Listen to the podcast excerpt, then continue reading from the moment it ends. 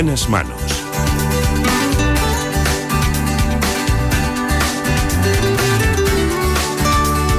El programa de salud de Onda Cero. Dirige y presenta el doctor Bartolomé Beltrán.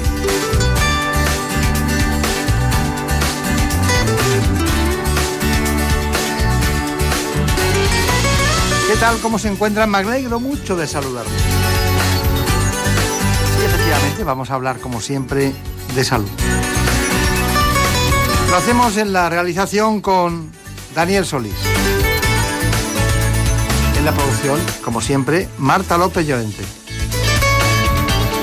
Espero que ustedes, en esta mañana apacible y tranquila, donde emergen algunas cuestiones que a veces nos recuerdan otros tiempos, vamos a hablar de algo muy innovador.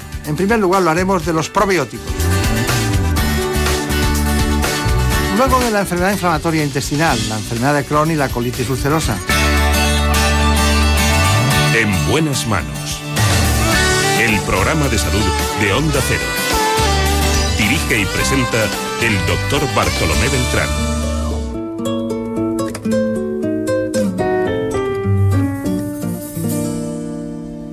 Déjame noche soñar contigo.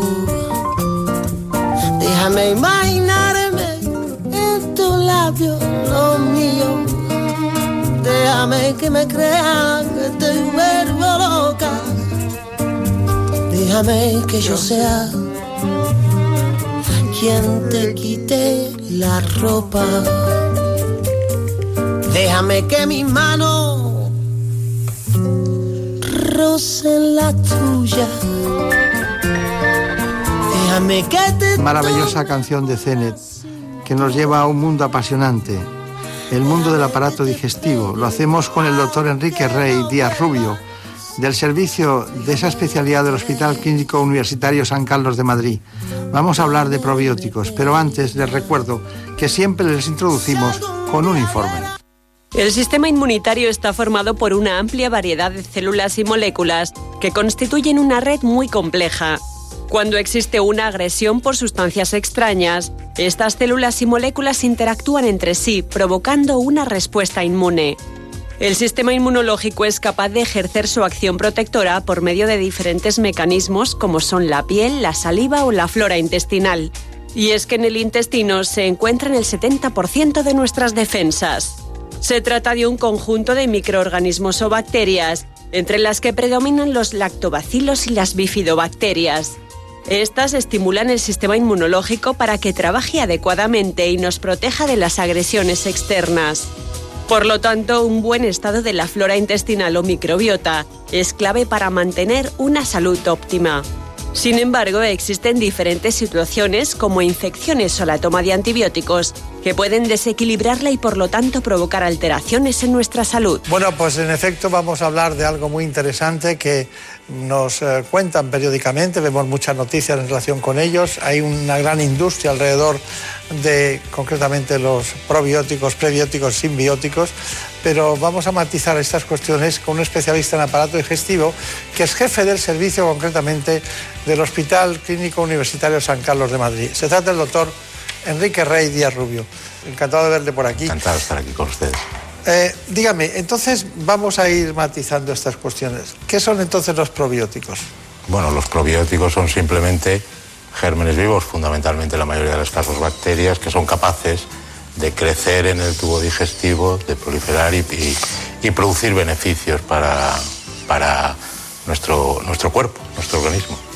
¿Y los prebióticos? Bueno, los prebióticos son sustancias que favorecen el crecimiento de bacterias que tenemos ya previamente en nuestra microbiota y que eh, pueden al proliferar producir beneficios. Usted ha dicho la palabra mágica, microbiota. Eh, denos datos de este asunto, porque se han dado muchísimos datos, pero realmente mm, a nivel inmunológico, a nivel de calidad de vida, de equilibrio funcional del aparato digestivo, eh, de, cualquier patología, incluso reumatológica. oímos hablar continuamente que hay una gran función de esa microbiota. ¿Nos lo puede explicar? Bueno, la microbiota es lo que antes llamábamos la flora intestinal, que parecía simplemente unas bacterias que proliferaban y que estaban en simbiosis con el organismo y, en los últimos 10 años, fundamentalmente 10, 15 años, pero lo que se ha visto es que juega un papel muchísimo más importante y de hecho hoy en día de la microbiota se habla como prácticamente un nuevo órgano del organismo que es capaz de enfermar y que se ha relacionado con enfermedades tanto del tubo digestivo como de fuera del tubo digestivo y se relaciona, por ejemplo, con la enfermedad cardiovascular, con el síndrome metabólico. Es decir, se están encontrando conexiones con, un montón de, patologías muy comunes y que probablemente conforme pase el tiempo pues irán concretándose en, relaciones por mecanismos directos. Pero, claro, todo, el mundo, todo el mundo sabe cuidarse eh, la vista, eh, cuando sube el colesterol intentamos bajarlo, la tensión arterial, cuando hay diarrea intentamos solucionarla.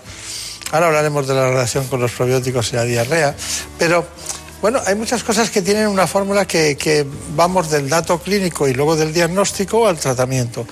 En este caso ¿Qué pasa ahí, ahí dentro? ¿Qué pasa? Bueno, lo que sí sabemos es que la microbiota hace muchas cosas en nuestro organismo.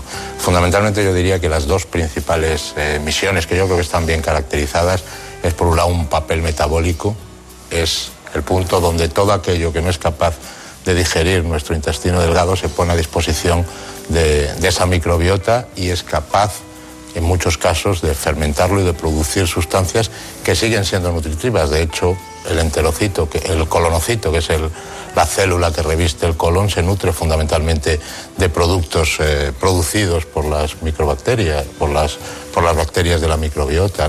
Y la segunda parte es como regulador inmunológico. Eh, hay que tener en cuenta que probablemente la mayor contacto con el mundo exterior es nuestro tubo digestivo. Si uno lo extendiera, pues sería enorme la superficie de contacto y todo lo que ingerimos se pone en contacto de nuestro cuerpo a través de esa superficie. Y precisamente la microbiota está justo, justo como una barrera, está justo ahí. Entonces regula las relaciones con nuestro, con nuestro sistema inmunológico de aquellos antígenos que nos vienen, los procesan, los exponen.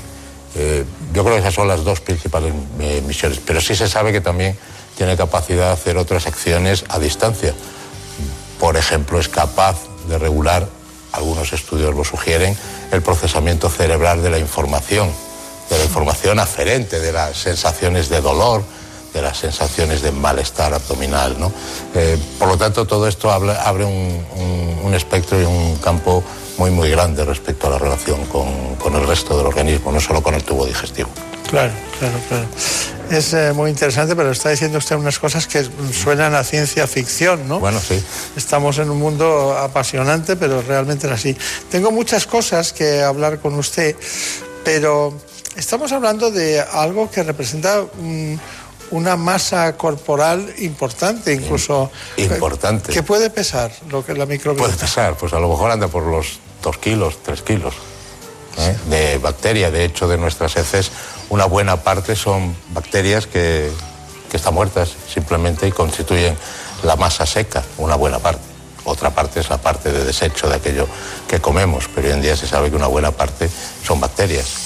Sea, que muchas sustancias que no absorbemos bien o absorbemos parcialmente pueden estar en relación con una microbiota ideal, ¿no? Ideal, exacto. ¿eh? Es decir, parte de nuestra alimentación determina la microbiota que tenemos, porque en el fondo la microbiota se nutre de los alimentos que tomamos. Si tomamos un tipo de alimento se promueve un tipo de microbiota, si tomamos otro tipo de alimento se promueve otro tipo de microbiota. Claro. Todo esto empezó ¿no? con aquel estudio de, de Metcalfe, ¿no? Sí, el Instituto Pasteur. Ha, ha, pasado ya casi 100 años, ¿no? Sí, bueno, ha tenido un periodo donde no ha habido demasiados avances porque bueno, no se ha tenido demasiado en cuenta la flora intestinal, lo que entonces se llamaba flora intestinal, pero en los últimos, ya digo, aproximadamente 10, 15 años ha adquirido una, una, una importancia, se han ido viendo cada vez más relaciones, no solo, ya digo, con enfermedades digestivas, sino con, con otro tipo de enfermedades. Y yo creo que fundamentalmente viene dado por nuestra capacidad para estudiar la microbiota ahora mismo. Eh, antes se estudiaba a base de cultivos que son engorrosos, son complicados, y ahora se pueden utilizar sondas de, DNA por PCR, se pueden tipificar perfectamente la, composición de la flora bacteriana. Es cierto que es, eh, que es caro, pero, pero se puede hacer y de hecho se hace. Eh, y para estudios de investigación, por supuesto que este es el mecanismo y lo que hace avanzar claro. el conocimiento. Claro. Bueno, en realidad estamos hablando con el doctor eh, Enrique Rey Díaz Rubio, es jefe de servicio de aparato digestivo del Hospital Clínico San Carlos, un hospital universitario de Madrid, pero claro, eh, él está matizando cuestiones y está, es especialista en digestivo, por tanto, tengan en cuenta ustedes este dato, estamos hablando en conjunto de cuestiones que desbordan el ámbito del aparato digestivo en sus consecuencias y sobre todo en, la última en las últimas investigaciones que ha matizado él, ¿no? a nivel cerebral o reacciones de distintas partes del organismo o acerbación de, de, patologías o enfermedades como consecuencia de la microbiota. Bueno, doctor, doctor Rey, eh, ¿le han hecho muchas bromas con su apellido? Bueno, algunas siempre hay. Algunas siempre hay, ¿no? Usted te hizo un trabajo, incluso recuerdo un libro sobre este asunto, ¿no? Bueno, hicimos una monografía en, hace ya años. Eh, eh, bueno, ha cambiado mucho las cosas desde, desde ese momento. Yeah. Ahora mismo yo creo que el conocimiento de la microbiota ha avanzado considerablemente, considerablemente. Tengo muchas preguntas que hacerle, pero bueno, hay una que es el mecanismo de acción de los micro, de la, de la, de los, de los probióticos, ¿no? ¿Cómo, ¿Cómo es el mecanismo de acción? ¿Tenemos bueno, algún dato? Pues, a ver si se puede divulgar. Es una buena pregunta. Yo creo que lo primero que habría que hacer con, los probióticos es precisar que el término probiótico es un término muy, muy genérico. ¿eh? Lo que hace es englobar un tipo de. un grupo de, gérmenes. Lo importante hoy en día, yo creo, y sobre todo para que podamos avanzar en el conocimiento, es considerar que en realidad hay cepas concretas, cepas específicas de bacterias que son las que ejercen una acción y buscar los mecanismos de acción de cada una de esas cepas. Y si se conocen fundamentalmente en la mayoría de los, eh, de los estudios, la mayoría de las cepas de los que se conocen mecanismos de acción actúan por mecanismos inmunológicos, lo que son reguladores de la, la, la reacción inmune que tiene el cuerpo, bien disminuyendo, disminuyendo la producción de determinadas interleucinas, bien modificando cómo funcionan determinadas células inmunes en la, en la su mucosa, en la pared del colon. Yo creo que ese es el mecanismo fundamental. Luego hay otras, eh, otros mecanismos que son fundamentalmente metabólicos y que sean capaces de desdoblar determinadas, eh, determinadas sustancias que pueden producir efectos nocivos, pero yo creo que si tuviéramos que decir un mecanismo que es el predominante de los estudios, es el mecanismo inmunológico. Bueno, eh, pero hay una cosa que es muy molesta, que son las diarreas, doctor Rey. Las diarreas. Entonces, la pregunta sería, tratamiento de la diarrea aguda eh, en relación con los probióticos. En relación con los probióticos, pues hombre, eh, eh, el tratamiento de la diarrea aguda, aunque tiene diferentes posibilidades terapéuticas, lo que es verdad es que hay determinadas cepas de probióticos que sí han demostrado en estudios científicos, en estudios de investigación, que son mejores que el placebo, como antes comentaba, ¿no? Incluso a niveles similares a los antidiarreicos clásicos en, eh, en, disminuir la diarrea. ¿Cuál sería la diarrea óptima? Pues probablemente no una diarrea grave, que normalmente las diarreas graves pues van a necesitar por lo menos una evaluación de, por parte de en, en, en, un ámbito un poquito más especializado, ¿no? por si claro. requiere un tratamiento más intensivo, pero para estas diarreas leves eh, que, que, son molestas para todos nosotros, que habitualmente pues vamos a nuestro médico de atención primaria, le pedimos consejo, pues esta sería una indicación aceptada y ya le digo, ahí hay estudios que soportan con la evidencia científica que determinadas cepas de probióticos son mejores que, que el placebo para, para, resolver, para cortar el tiempo de, de la diarrea. Que ¿Y como preventivo, como tratamiento preventivo? Bueno, en algunas circunstancias puede ser. Lo que pasa es que tiene que ser en una circunstancia donde, donde, donde sepamos que puede ocurrir eh, la diarrea, por ejemplo la diarrea del viajero.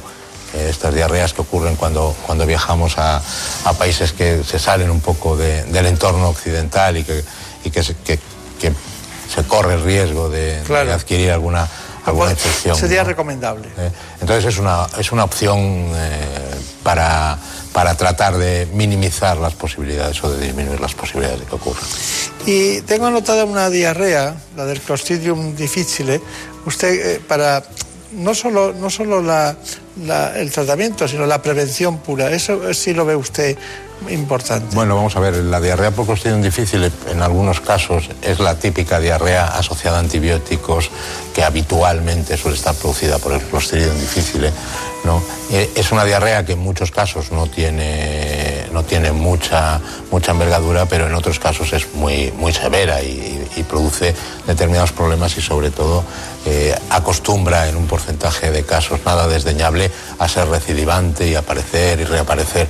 Y en esos casos como tratamiento preventivo eh, tiene algunas evidencias de que, de que puede ser eficaz y como tratamiento de la propia diarrea, yo creo que especialmente como coadyuvante en, determinadas situaciones eh, puede ser muy, muy eficaz. Está bien. Bueno, nosotros también hemos trabajado este asunto eh, para que conozcan más en profundidad la microbiota y concretamente los probióticos, como hemos diciendo desde el principio. También tenemos esta información que hemos preparado con nuestra documentación propia. El buen estado de la flora intestinal es fundamental para que el sistema inmunológico trabaje adecuadamente y nos proteja de las agresiones externas. Para ello, llevar una alimentación equilibrada y moderada es clave para mantener a punto las defensas. Y la mejor manera de hacerlo es seleccionar cuidadosamente los alimentos que ingerimos. En este sentido hay que tener en cuenta que existen productos como los probióticos.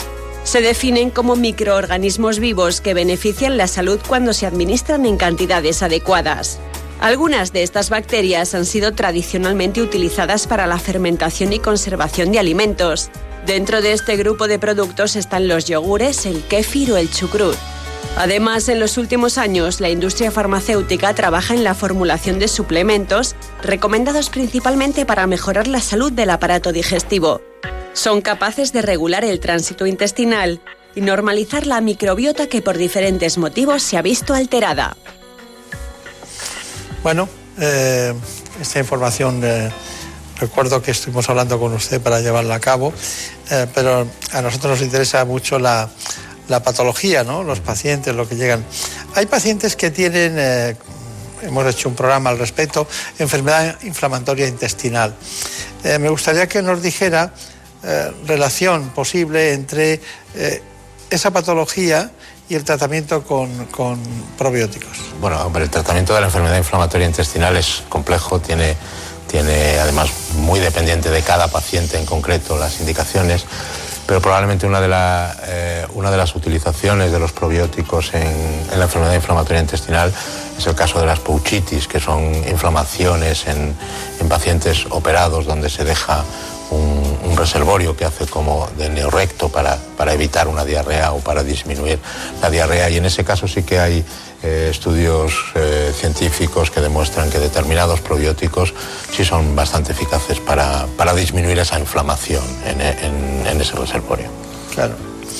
Bueno, hay una, hay una patología que para poder decir que alguien la tiene, eh, hay que hacer una colonoscopia y descartar que haya otras. ¿no? Me refiero a algo que es muy frecuente en nuestro tiempo, que es la, lo que es el colon irritable. ¿no? que debe ser la causa más frecuente de consulta en digestivo o de las más frecuentes, ¿no? Sin duda, la más frecuente. La más frecuente, ¿no? Sin duda. ¿Y por qué se produce el colon irritable? Bueno, pues una muy buena pregunta a la que no tengo desgraciadamente eh, respuesta, pero tampoco lo tiene la literatura científica, ¿no? Eh, probablemente en algún momento se llegará a tener eh, respuesta. Hoy en día lo que sí se sabe es que están alteradas la sensibilidad, la motilidad del tubo digestivo, que probablemente esto se deba bueno, pues a sutiles alteraciones eh, del sistema inflamatorio, de, microinflamación de la, de la mucosa y que probablemente o posiblemente esta microinflamación o esta mínima inflamación eh, esté relacionada pues, con la interacción con lo que hay dentro de la luz intestinal, bacterias, antígenos que comemos, eh, sale de ácidos biliares, todo aquello que está en el tubo digestivo. Es una cadena y precisar exactamente qué es lo que falla ahora mismo es, es lo que se persigue. Claro, no me extraña. Pero, ¿y la relación entre probióticos y, y colon irritable? ¿Usted la aconseja? Bueno, eh, como tratamiento. Bueno, estamos terminando ahora mismo una, una, revisión de toda la literatura al respecto, de todos los estudios que se han hecho con probióticos. Lo cierto es que hay determinados cepas de probióticos, eh, tanto cepas individuales como alguna eh, de mezcla, que sí demuestran científicamente que son eh, superiores al placebo para mejorar los síntomas en pacientes con síndrome de intestino irritable. Yo creo que ese es el, punto importante, no es probióticos valen para el síndrome de intestino irritable, sino que eh, hay determinados probióticos que han demostrado su eficacia para el intestino irritable, igual que hay determinados eh, probióticos que han demostrado su eficacia para la diarrea aguda. esto hay que tomarlo quizá eh, como, como tomamos los fármacos, ¿no? Cada fármaco sirve para una cosa, cada probiótico sirve para lo que se ha demostrado que sirve, Claro. Bueno, precisamente ahora vamos a, dar paso a una información específica de tratamiento en los niños, los más pequeños, que ha preparado Ana Villalta. Así que vamos con ella y luego lo matizamos. Los antibióticos son los medicamentos de referencia para tratar infecciones por bacterias. Sin embargo, este tratamiento puede desencadenar un desequilibrio en la microbiota intestinal y como consecuencia producirse diarrea, principalmente en los niños. Para prevenir este y otros molestos trastornos gastrointestinales funcionales como el cólico del lactante, se puede recurrir a los probióticos como el llamado Lactobacillus reuteri. Según un estudio de la Universidad de Turín, este probiótico reduce los episodios de llanto incontrolado del bebé en un 74% tras administrarlo durante una semana.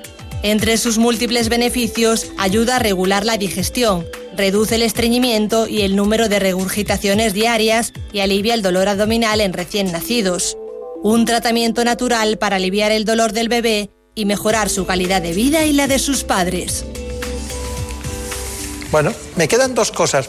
Relación entre patología hepática, eh, grasa, pero no alcohólica. ¿También sirven los probióticos? Bueno, yo creo que todavía está mucho camino que recorrer, pero sí hay algunos indicios de que, de que puede ser útil en, en la enfermedad grasa y la enfermedad grasa no es nada más que la expresión en el hígado del síndrome metabólico. Yo creo que eh, esto nos queda mucho eh, en el futuro, pero sí hay indicios de que, de que pudiera ser útil eh, en el futuro para esto. A haber que hablar con el doctor López Ferré y algunos otros que están ahí siempre con el endotelio, el síndrome metabólico, ¿no? Sí. Esas cosas, compañero suyo, por cierto. ¿no? Sí, Antonio. Bueno, pues nos queda una matización.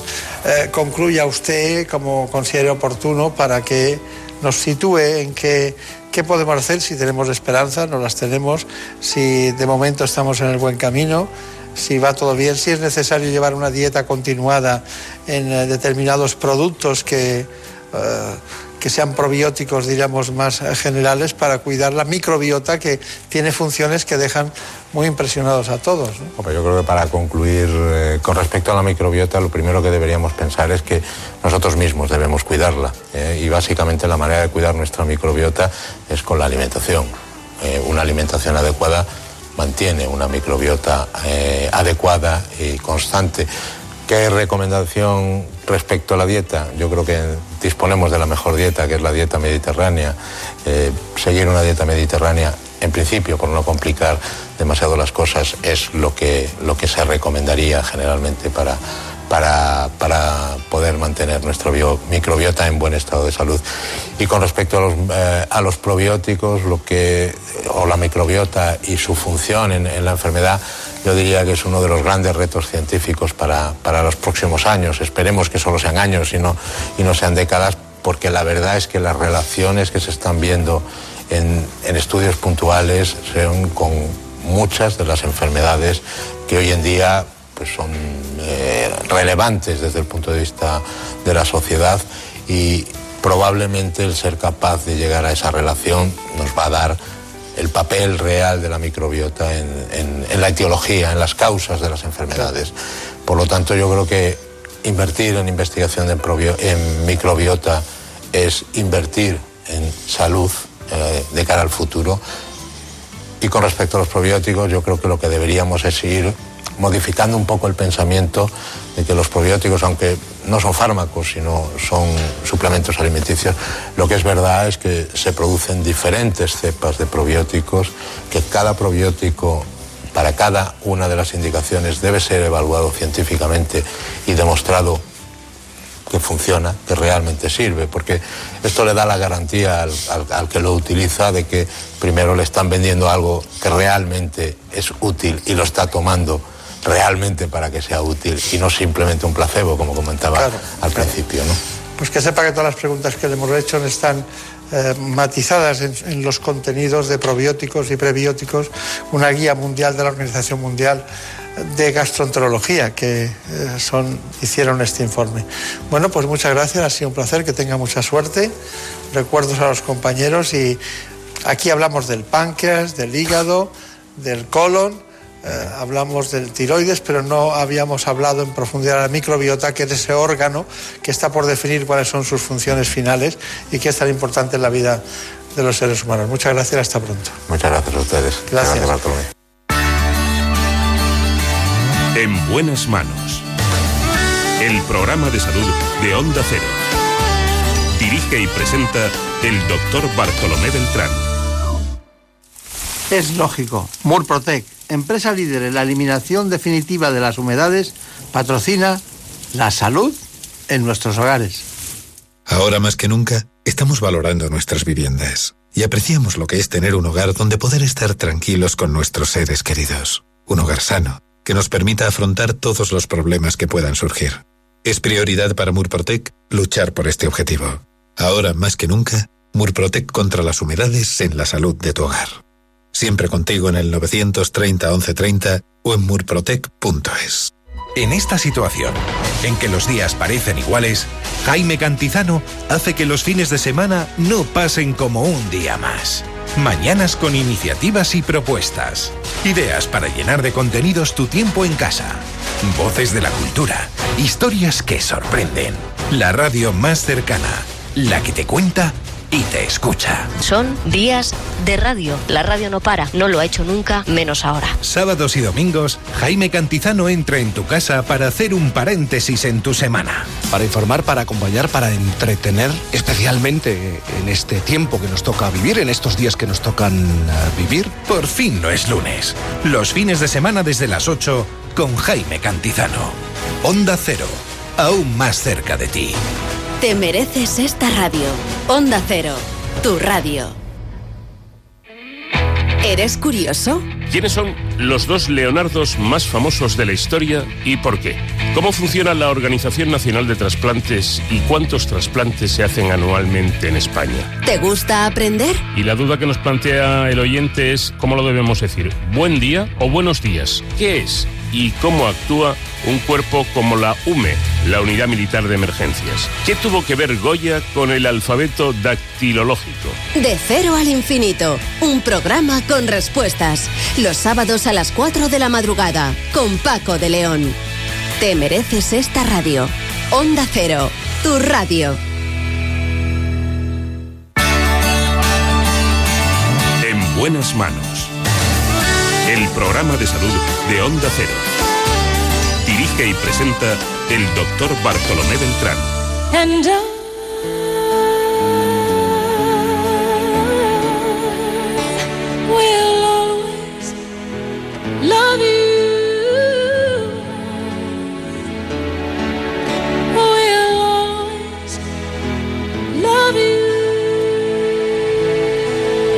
Para levantarse e incluso para acostarse, pero en este caso ustedes deciden. Lo importante es que nosotros, en este trayecto apacible de la noche, vamos a amanecer con algo que se conoce poco, pero que tenemos a uno de los responsables expertos más importantes de nuestro país y posiblemente dentro del marco europeo. Vamos a hablar de enfermedad inflamatoria intestinal, lo hacemos con el doctor Javier Pérez Gisbert de un servicio, del servicio del Hospital de la Princesa de Madrid, el servicio de aparato digestivo. Para ello, les propongo este informe. La enfermedad inflamatoria intestinal es una de las patologías digestivas más frecuentes. Es una enfermedad autoinmune y crónica de la que existen dos formas fundamentales. La enfermedad de Crohn, que puede afectar a cualquier parte del aparato digestivo, y la colitis ulcerosa, que únicamente lesiona el colon. Como síntomas son frecuentes la aparición de dolor abdominal, diarrea con sangre y pérdida de peso. Además puede afectar a otros órganos, como la aparición de lesiones en la piel o dolores en las articulaciones. En España se diagnostican cada año unos 2.000 nuevos casos. Se estima que 15 de cada 100.000 españoles sufren la enfermedad de Crohn y unos 10 padecen colitis ulcerosa. Estas cifras se han duplicado en los últimos 20 años. La enfermedad inflamatoria intestinal provoca un descenso en la calidad de vida de los pacientes y tiene un gran impacto físico y psicológico. Aunque esta enfermedad es crónica e incurable, en la actualidad se dispone de fármacos que permiten que la mayoría de los pacientes pueda llevar una vida normal. Muy bien, pues vamos a hablar de la enfermedad inflamatoria intestinal con uno de los grandes expertos españoles en aparato digestivo. Trabaja en el Hospital Universitario La Princesa de Madrid y es un apasionado de su especialidad, tanto que en la reputación sanitaria que se hace concretamente apareció como uno de los 10 mejores especialistas en aparato digestivo a nivel nacional. Es profesor de la Universidad Autónoma y además es especialista, como decía, del aparato digestivo de ese hospital. Eh, también es responsable de la unidad de atención integral al paciente en ese hospital. Se trata del doctor Javier Pérez Gisbert, conocido como doctor Gisbert. Bueno, eh, realmente hemos elegido un asunto en el que últimamente han sido sus celebraciones, ¿no? de esas que se hacen anualmente para eh, hablar de una enfermedad. Va evolucionando, pero estamos hablando de colitis ulcerosa y de enfermedad de Crohn y también de un grupo de pacientes que tienen colitis eh, que ustedes llaman indeterminada. ¿no? Eh, ¿Por qué? Pues porque no, es ni una ni otra, pero recuerda a ambas. ¿no? Es correcto. Correcto. Pero mm, se habla poco de la colitis indeterminada, ¿no? Se habla poco en parte porque en frecuencia es claramente inferior a la de sus eh, compañeras y hermanas, digamos, gemelas, que serían la enfermedad de Crohn y la colitis ulcerosa. La colitis indeterminada da cuenta de como mucho un 10% del total de la enfermedad inflamatoria intestinal y se habla poco porque es una gran desconocida, porque no sabemos muy bien si lo que representa es una mezcla entre ambas o sencillamente que por una cuestión meramente de tiempo no ha dado la cara y no ha tenido todas las características que hace que le podamos poner el sello o el cuño de una u otra. Claro. Eh, los datos son de 1939 de la enfermedad de Crohn, de, diríamos el que etiqueta la patología. 1939 en Nueva York, concretamente el doctor Burrill eh, Crohn. Pero claro, desde 1939 en la que se etiqueta hasta nuestros días, 2018, los pacientes no han sabido lo que tenían en muchas ocasiones. Se les ha confundido con colon irritable, con determinados cánceres, con patologías de diferente tipo, inflamatorias, pero realmente es, muy dramático. ¿no? Eh, si tuviéramos que elegir, hay que tener una de las dos. ¿Cuál es la más benévola de las dos? Es una pregunta que no tiene respuesta. Quiero decir, no se puede establecer eh, comparaciones. Cada uno tiene sus partes positivas y sus partes negativas. La enfermedad de Crohn efectivamente es una afectación o puede tener una afectación más amplia porque puede afectar desde la boca hasta el ano, por lo tanto tiene un recorrido largo y sin embargo la colitis ulcerosa únicamente afecta al colon, de modo que a las malas, si el paciente requiere una operación, se quita el colon, se hace una colectomía y el paciente queda, entre comillas, curado. Sin embargo, la enfermedad de Crohn en ese sentido no puede curarse, pero por otra parte, sin entrar en detalles, también la colitis ulcerosa tiene algunas características que son más negativas o peores que la enfermedad de Crohn. Bueno, curiosamente siempre cargamos las tintas en las patologías que afectan más a mujeres, más frecuente En este caso es igual en hombres y mujeres. Es muy parecido. Hay estadísticas con pequeñas diferencias de predominio, ya sea de hombres, de varones o mujeres, pero como media global, en los que se llaman los metaanálisis, la, la unión de muchos estudios de forma compilada, de forma compendiada, la frecuencia es muy, muy similar. Hace poco un neurólogo le dábamos un síntoma de una paciente que tenía una cierta patología. Eh, y, al poco tiempo, nada más haciendo la historia clínica, llegó a la conclusión de que podía ser un ELA. En el caso de lo que estoy hablando con usted, ¿usted nota el paciente que puede tener una enfermedad inflamatoria una historia clínica bien hecha? Es bastante más complejo porque los síntomas en general son bastante inespecíficos, de modo que Para llegar al diagnóstico se requiere no solo la parte de síntomas, sino también la realización de exploraciones, exploraciones fundamentalmente endoscópicas. Es difícil llegar al diagnóstico, por no decir imposible, si no se hacen exploraciones adicionales. Quizá en la colitis ulcerosa, que suele tener unas manifestaciones clínicas más evidentes, porque antes o después suele aparecer sangre en las deposiciones, lo que llamamos rectorragia, además de la diarrea, digamos eso puede constituir un, farolillo rojo, un dato de alarma que nos obliga a ir más adelante. Pero en la enfermedad de Crohn muchas veces los síntomas son tan inespecíficos como puedan ser los de un síndrome de intestino irritable, los de un colon irritable que has comentado previamente. Y precisamente por eso la demora diagnóstica en la enfermedad de Crohn muchas veces es de numerosos meses desde que se sospecha el diagnóstico hasta que se llame, realmente se lleva a cabo. Bueno, de todas maneras hay algo, en común ¿no? en la sintomatología para situarnos. ¿no? Entonces, ¿Qué es la enfermedad inflamatoria intestinal? Eh, lo hemos dicho. Pero, ¿cuáles serían los síntomas? Eh, porque usted ha diferenciado de las dos, pero ¿cuáles serían los, síntomas que permanecen en las dos? Uno, claro, es la diarrea, ¿no? La diarrea es común a ambos. En el caso de la colitis ulcerosa, además de la diarrea, suele aparecer, como comentaba antes o después, la presencia de sangre en las deposiciones. Sin embargo, en la enfermedad de Crohn, además de la diarrea, lo que suele haber es dolor abdominal. Ese es el síntoma más característico. Obviamente puede haber eh, pérdida de peso, puede haber desnutrición, puede haber otros, otras manifestaciones que llamamos extraintestinales que afectan a otros órganos o aparatos que no son el aparato digestivo, pero tienen en común, por decirlo así, la diarrea. ¿Las dos cursan con fiebre o no? Es más característico eh, la fiebre alta en los pacientes con enfermedad de Crohn. En los pacientes con colitis ulcerosa suele haber lo que denominamos febrícula, no, no llega a tener 38 eh, grados de temperatura. ¿Y la anemia y el cansancio? Más característicos también de la enfermedad de Crohn. Como decíamos, la enfermedad de Crohn es una ah, enfermedad que puede afectar de forma más extensa al tubo digestivo, desde la boca al ano, y por tanto tiene más recorrido y más afectación en el intestino delgado, que es donde se absorbe precisamente el hierro. Claro. Y dígame, a veces eh, los pacientes se alarman porque tienen una fístula con enfermedad de Crohn, ¿no? ¿Son, son, son frecuentes en todos eh, o prácticamente acaban todos con fístulas? No, pero son frecuentes. Aproximadamente un tercio de los pacientes con enfermedad de Crohn desarrollarán fístulas que habitualmente son en la zona anal, en la zona perianal que llamamos. Una de las diferencias eh, precisamente entre Crohn y colitis es que la enfermedad de Crohn es una enfermedad transmural y por tanto afecta a todas las capas del intestino delgado y como consecuencia de ello se pueden producir esas fístulas. En cambio en la colitis ulcerosa la afectación es solo superficial, de la última capa, de la capa más superficial que tapiza el, intestino, el colon. Claro. Bueno, fístulas. Eh, cuántas, eh, ¿Cuántos pacientes que tienen fístulas acaban con una perforación? Las fístulas hay dos tipos, fístulas intestinales fundamentalmente y fístulas perianales. Las que comentábamos antes son fístulas perianales, mm. que no tienen tendencia a la perforación, lo que tienen tendencia es a la supuración y que afectan de una forma muy notable a la calidad de vida. Claro. Seguro, seguro. Y, dígame, ¿en este tipo de pacientes hay eh, carencias nutricionales? Es frecuente que haya carencias nutricionales y esta es una pregunta que nos hemos planteado. Hicimos un estudio reciente con un número muy elevado de, de pacientes que participaron en el estudio y la conclusión fundamental para ir al grano es que las carencias nutricionales eran frecuentes, pero el motivo más frecuente de malnutrición o de desnutrición era precisamente la autoimposición del propio paciente de restricciones dietéticas que no están justificadas.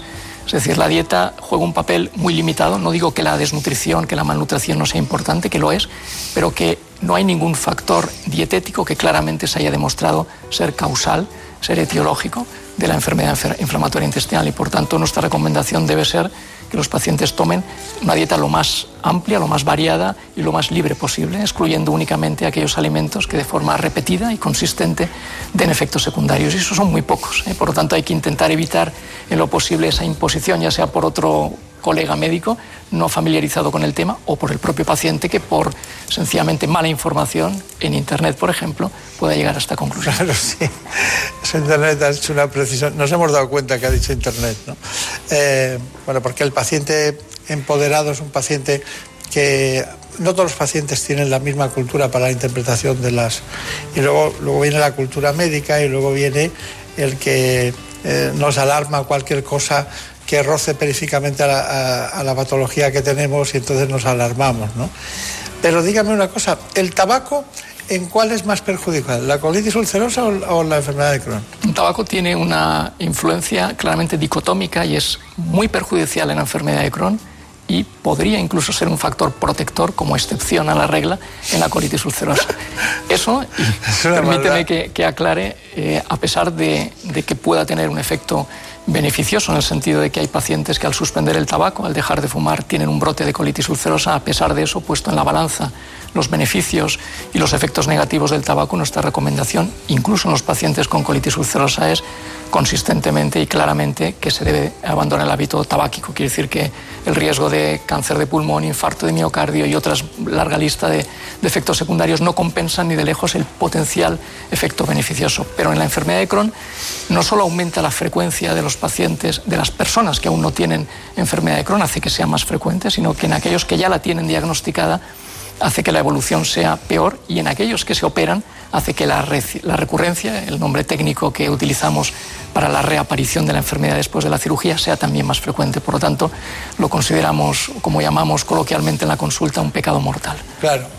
Bueno, pero usted lo dice todo con una sabiduría y un conocimiento propio no solo del estudio, el estudio que ya usted y yo sabemos que el manual sirve, pero lo que sirve es la experiencia clínica, ¿no? Y, los, para los pacientes es difícil, es muy difícil este tema, ¿no? Y andan muy perdidos en muchas ocasiones, porque cuando me tocará a mí? No nos vamos a ir de aquí hoy sin hacer un, trayecto evolutivo por edad, por edad cuando debuta y cómo va evolucionando eh, en el caso de cada patología. ¿Le parece que lo hagamos eso bien? Perfecto. Y luego hay una cosa, si una mujer tuviera, estuviera tomando anticonceptivos orales y tuviera cualquiera de estos dos procesos, ¿usted se los quitaría? Actualmente no. Hace años sí, porque el componente estrogénico, el componente hormonal de los anticonceptivos era bien distinto. Ahora los estudios más recientes no demuestran una asociación entre los anticonceptivos actuales y el riesgo de tener o de complicarse una enfermedad inflamatoria intestinal. ¿Y si tomar antibióticos o antiinflamatorios? En principio antibióticos no tienen tampoco relación. Sí que hay epidemiológicamente descrita una asociación de que aquellos eh, pacientes o aquellas personas que han tomado durante una etapa de la infancia antibióticos pueden tener un mayor riesgo, pero eso es prácticamente irrelevante. Sin embargo, los antiinflamatorios es posible que en algún caso sí que hagan que el brote aparezca con más facilidad en pacientes que ya están diagnosticados. Y por eso nuestra recomendación no es que no lo tomen, pero sí que lo tomen únicamente o extremando que la indicación sea la apropiada, la aceptada, la adecuada estamos hablando con el Hospital de la Princesa, del que usted representa y que además, además de ser past president, ¿no? como llaman ustedes, del Grupo Español de Trabajo en Enfermedad de, de Crónico-Litis ulcerosa, también es el, actual responsable del área de investigación. ¿no? Así que eso de cuidar a sus amigos está muy bien, está muy bien. Nos gustaría saber, doctor Gilbert, que ha aumentado mucho el número de pacientes, o bastante el número de pacientes con este proceso, y nos gustaría saber ¿Por qué? ¿Cuáles son las causas? ¿Y, en qué medida está aumentando? En cuanto a la parte de la frecuencia, efectivamente está aumentando en el mundo occidental, en el mundo desarrollado, pero muy específicamente, muy especialmente en España. Y de hecho, estamos finalizando ahora un estudio en el que participan las 17 comunidades autónomas, eh, incluyendo población de aproximadamente la mitad de las áreas sanitarias españolas, es decir, un estudio realmente eh, amplio y el que demostramos en los últimos análisis que la frecuencia es algo así como el doble de la que previamente habíamos encontrado unos pocos años atrás.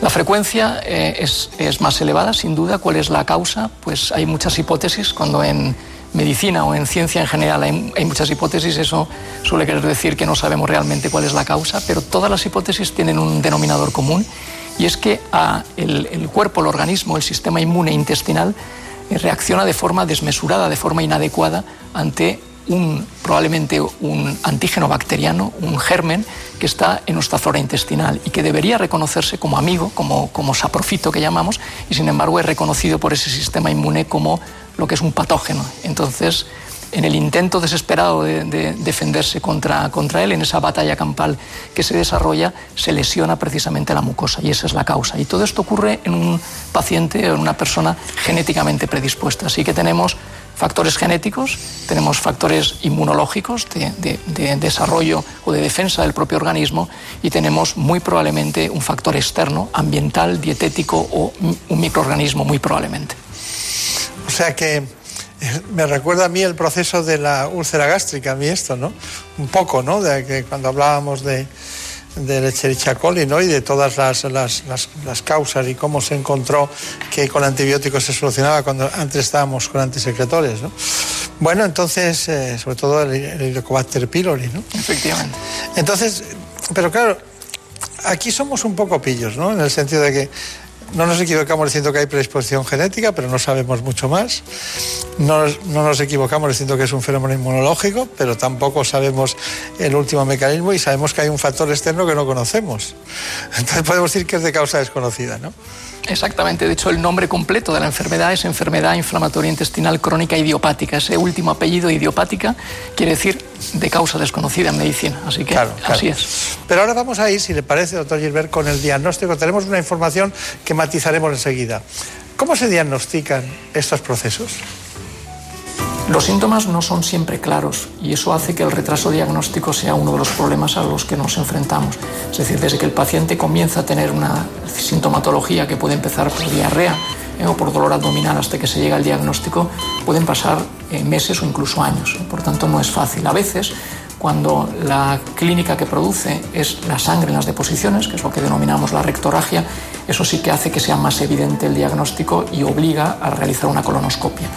De esa manera el diagnóstico suele ser más rápido, pero cuando el debut es solamente con dolor eh, abdominal o con diarrea, muchas veces el diagnóstico se retrasa. La investigación nos parece una, parte integral absoluta del manejo de estos pacientes. Quiere decir que no es, son dos guerras distintas la asistencia y la investigación. Creemos que un servicio que tiene un, potencial en investigación importante, eso es una garantía de una buena asistencia del, paciente. Por lo tanto, son dos eh, integrantes que desde nuestro punto de vista son inseparables y por eso nosotros intentamos dedicar una parte muy importante de nuestro tiempo a la investigación. Bueno, esa matización la, continuaremos ahora mismo, pero vamos al diagnóstico, que es muy importante, es decir, saber lo que uno tiene, ¿no? Eh, ¿Qué es lo que precisa usted para poder llegar a la conclusión de que eso que llamamos axiomático? Si tiene esto, ¿cómo lo ven ustedes? ¿Imagen, biopsia, analítica, cómo lo perciben? Los síntomas son insuficientes, como decíamos antes, por lo tanto hay que hacer algo más. Los análisis pueden ayudar, pero poco más y claramente la prueba princes fundamental es la colonoscopia. Además de la colonoscopia, en ocasiones se puede complementar con una técnica radiológica, por ejemplo, con una enteroresonancia, que es una resonancia del aparato digestivo, típicamente en la enfermedad de Crohn. Pero la colonoscopia no debería faltar en ningún caso. Y, dígame, porque tengo muchos datos al respecto, pero matizando algo más, eh, las leucocitosis o la proteína C reactiva, aunque puedan ser inespecíficas, ya, ya le llaman la atención, ¿no? Son marcadores inespecíficos de que hay algo orgánico en contraposición a, funcional, es decir, que hay alguna enfermedad, pero la enfermedad podría ser una enfermedad inflamatoria intestinal, una tuberculosis o un cáncer de colon. Es decir, solo nos pone sobre la pista lo digo por, ir de lo barato a lo caro, ¿no? porque también hay que proteger el sistema, ¿no? Pero luego, desde luego, la endoscopia, o sea, la colonoscopia y biopsia eh, a, continuación, eso sería definitivo, ¿no? Sin duda.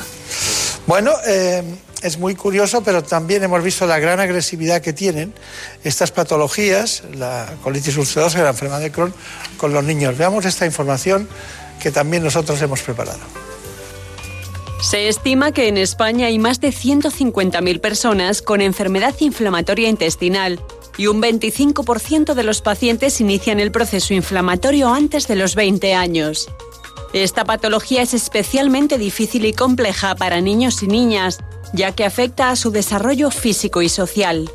Y es que más de un tercio de las personas diagnosticadas durante la infancia sufre un retraso de crecimiento, en el caso de la enfermedad de Crohn, según los expertos, cuando aparece durante la infancia puede ser más agresiva y difícil de controlar que cuando se diagnostica en adultos.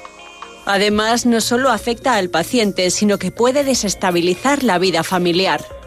Los síntomas más comunes de esta enfermedad son diarrea, anemia y cansancio, fuertes cólicos y dolor abdominal, fiebre e incontinencia para dar a conocer a la población la realidad de los niños afectados y la de sus familias. Se ha realizado un corto llamado Castigado y sin comer, que narra la vida de Julen, un niño de 11 años diagnosticado de Crohn. Bueno, doctor Gisbert, entonces, eh, eh, dígame, eh, dentro del proceso evolutivo, ¿cómo, serían, cómo, cómo, evoluciona desde que debuta una patología de este tipo, de esta enfermedad, hasta que, digamos, estamos ya en, un trayecto final, ¿no?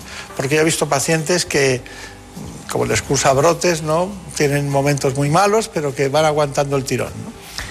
Pues la evolución lamentablemente es impredecible. Hay pacientes que debutan con una agresividad que lleva a requerir una cirugía desde el principio, otros pacientes que tienen un brote y no vuelven a tener un brote más jamás en su vida.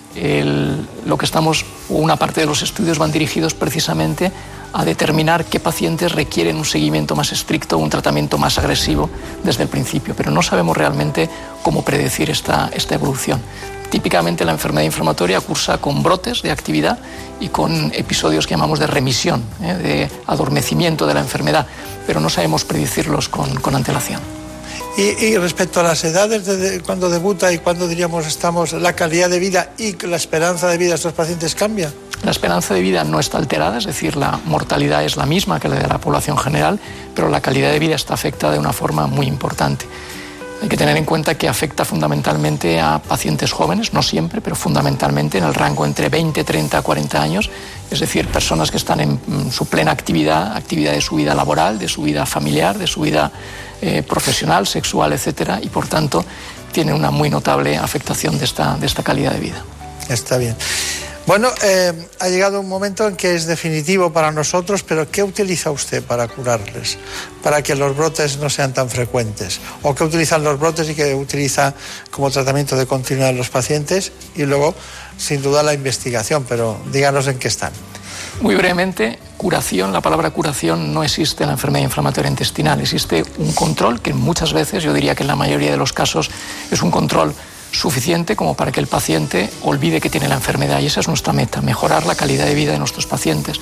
Pero en otras situaciones las cosas son más complejas. El estándar, digamos, de, tratamiento empieza con lo que denominamos aminosalicilatos, si no mejora con estos tratamientos vamos a los corticoides, corticosteroides, si no el siguiente paso en esta pirámide ascendente serían los inmunosupresores Posteriormente, en el último escalón estarían los fármacos biológicos, que son los más, los más modernos. Esto es la teoría. En la práctica, a veces, cuando la enfermedad tiene una gravedad eh, más importante desde el principio, invertimos el orden y empezamos sencillamente por tratamiento biológico. Puede ser una alternativa perfectamente posible. Eh, bueno, hubo mucho tiempo que estuvimos parados en esa investigación, no teníamos casi nada, ¿no? Sí, sí. Efectivamente, hemos estado en una época de sequía de años, pero al contrario, ahora parece que durante los últimos dos, tres, cuatro, cinco años, no más, el avance en los tratamientos ha sido realmente impresionante. Han aparecido hace ya más años los fármacos biológicos, pero en los últimos años estos han tenido, digamos, una mayor variedad. Antes solo había un tipo de fármacos biológicos que se llamaban fármacos anti-TNF y ahora en muy poquito tiempo hemos contado con fármacos con otros mecanismos de acción, como los fármacos anti-integrina o los fármacos anti-interleuquinas, que son novedades terapéuticas muy importantes. Está bien. Bueno, eh, líneas de investigación, usted que es el responsable, presidente del grupo de trabajo de esta patología, eh, dígame cuáles son las líneas de investigación en las que están. Bueno, lo primero, recalcar que efectivamente, como veíamos antes, la, investigación no es un lujo, no es un plus sin más, es algo que es inherente a la, buena asistencia. Y yo siempre digo que, si me tuviera que poner en manos ah, de, algún especialista en otra patología distinta, que no fuera la, digestiva, obviamente buscaría una persona que estuviera realmente acostumbrada y fundamentalmente que hubiera investigado, porque eso es una garantía de que la asistencia va a ser buena. Eso no quiere decir que en el 100% de los casos esto ocurra. Eh, por supuesto que hay magníficos médicos que no han investigado en su vida y son estupendos profesionales, pero globalmente un servicio, una unidad eh, que investiga es una garantía de que la prestación asistencial será mayor. Entonces en GTQ lo que tenemos es la filosofía de hacer investigación independiente. La investigación de la industria es muy importante, pero hay investigación que no tendrá, digamos, beneficio comercial y nunca será soportada ni apoyada por la industria. En la industria, eso es nuestra especialidad, el buscar cosas que importan a los pacientes, investigar sobre ellas, darles buena difusión y docencia a los propios colegas médicos y a nosotros mismos, que los pacientes lo conozcan y luego revertir esa investigación en un beneficio para el paciente y cerrar ese círculo, yo creo que es una realmente una ventaja tremenda y una maravilla, desde luego, para mí. No, es una gran solución para el sistema público Así que eso tienen que saberlo ya nuestros espectadores.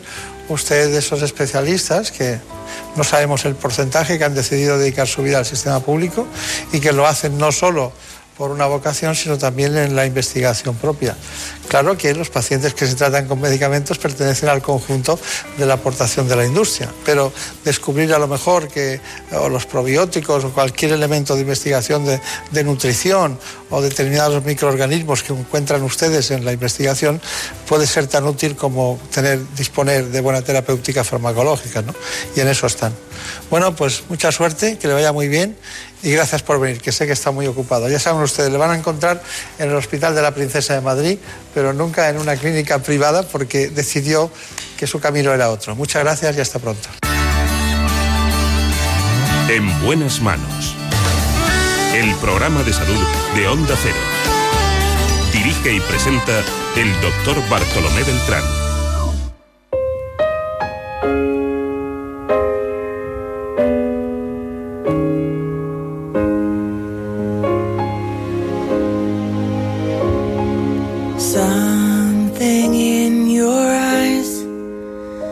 Makes me wanna lose myself. Makes me wanna lose myself in your arms. There's something in your voice makes my heart beat fast. Hope this feeling lasts rest of my life. If you knew how lonely my life has been and how low I felt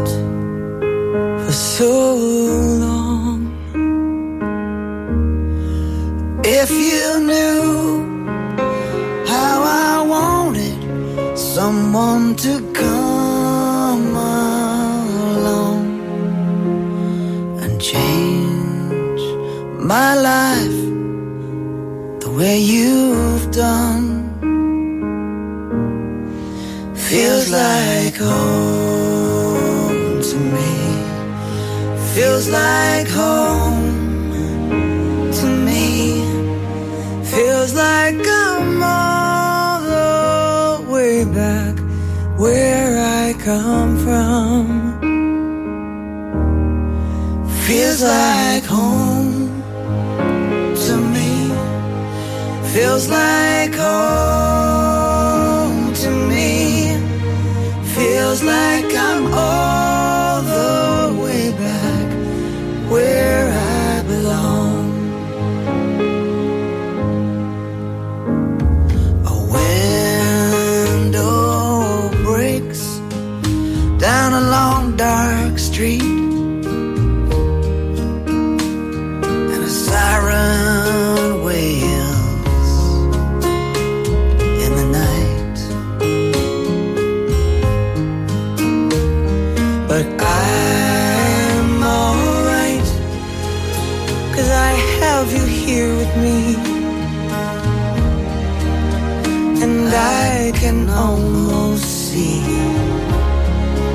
dark, there's a light.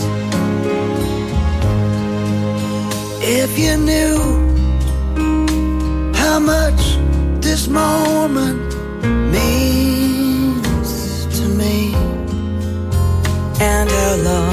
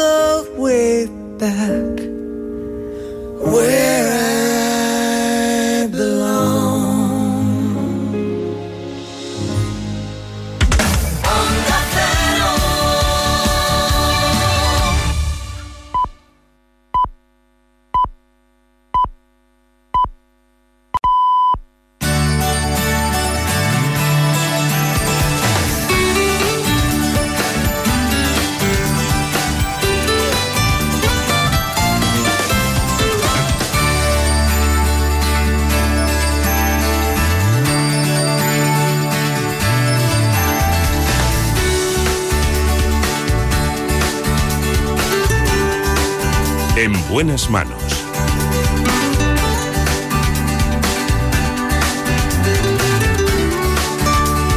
El programa de salud de Onda Cero. Dirige y presenta el doctor Bartolomé Beltrán. Ya saben ustedes que para nosotros es muy importante que conozcan todo aquello que se ha producido en el ámbito de la salud en los últimos tiempos, los avances, pero sobre todo nos interesa, más que cualquier otra cosa, ver las cosas claras. Por eso vamos a ir ahora con un asunto que a mí me preocupa, y es el envejecimiento.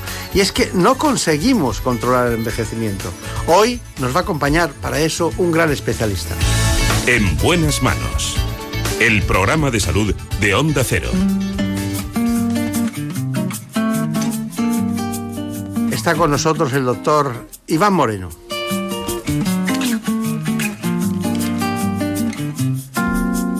Prefiero no hacer caso a la cabeza. Me quedo con él. Porque la longevidad no solo depende de la genética, sino también del estilo de vida. En el programa de hoy, el experto es el doctor Moreno. A darlo por hecho. Se trata de un especialista en medicina interna y trabaja en Neolife y él nos va a contar en profundidad todo el proceso para combatir el envejecimiento. La trampa de un amor prohibido. Primero les sitúo con las coordenadas habituales de este espacio. Nuestro informe. En buenas manos. El programa de salud de Onda Cero. Según los expertos, el envejecimiento depende de nuestra genética en un 30% y el restante 70% depende de los hábitos de vida. El paso del tiempo se trata, por tanto, de un proceso natural inevitable que podemos acelerar o ralentizar adoptando un determinado estilo de vida. Entre las medidas que podemos tomar para retrasar el envejecimiento están cuidar la alimentación, descansar de forma adecuada, mantenernos activos física y mentalmente y tener una actitud positiva ante la vida y el propio envejecimiento.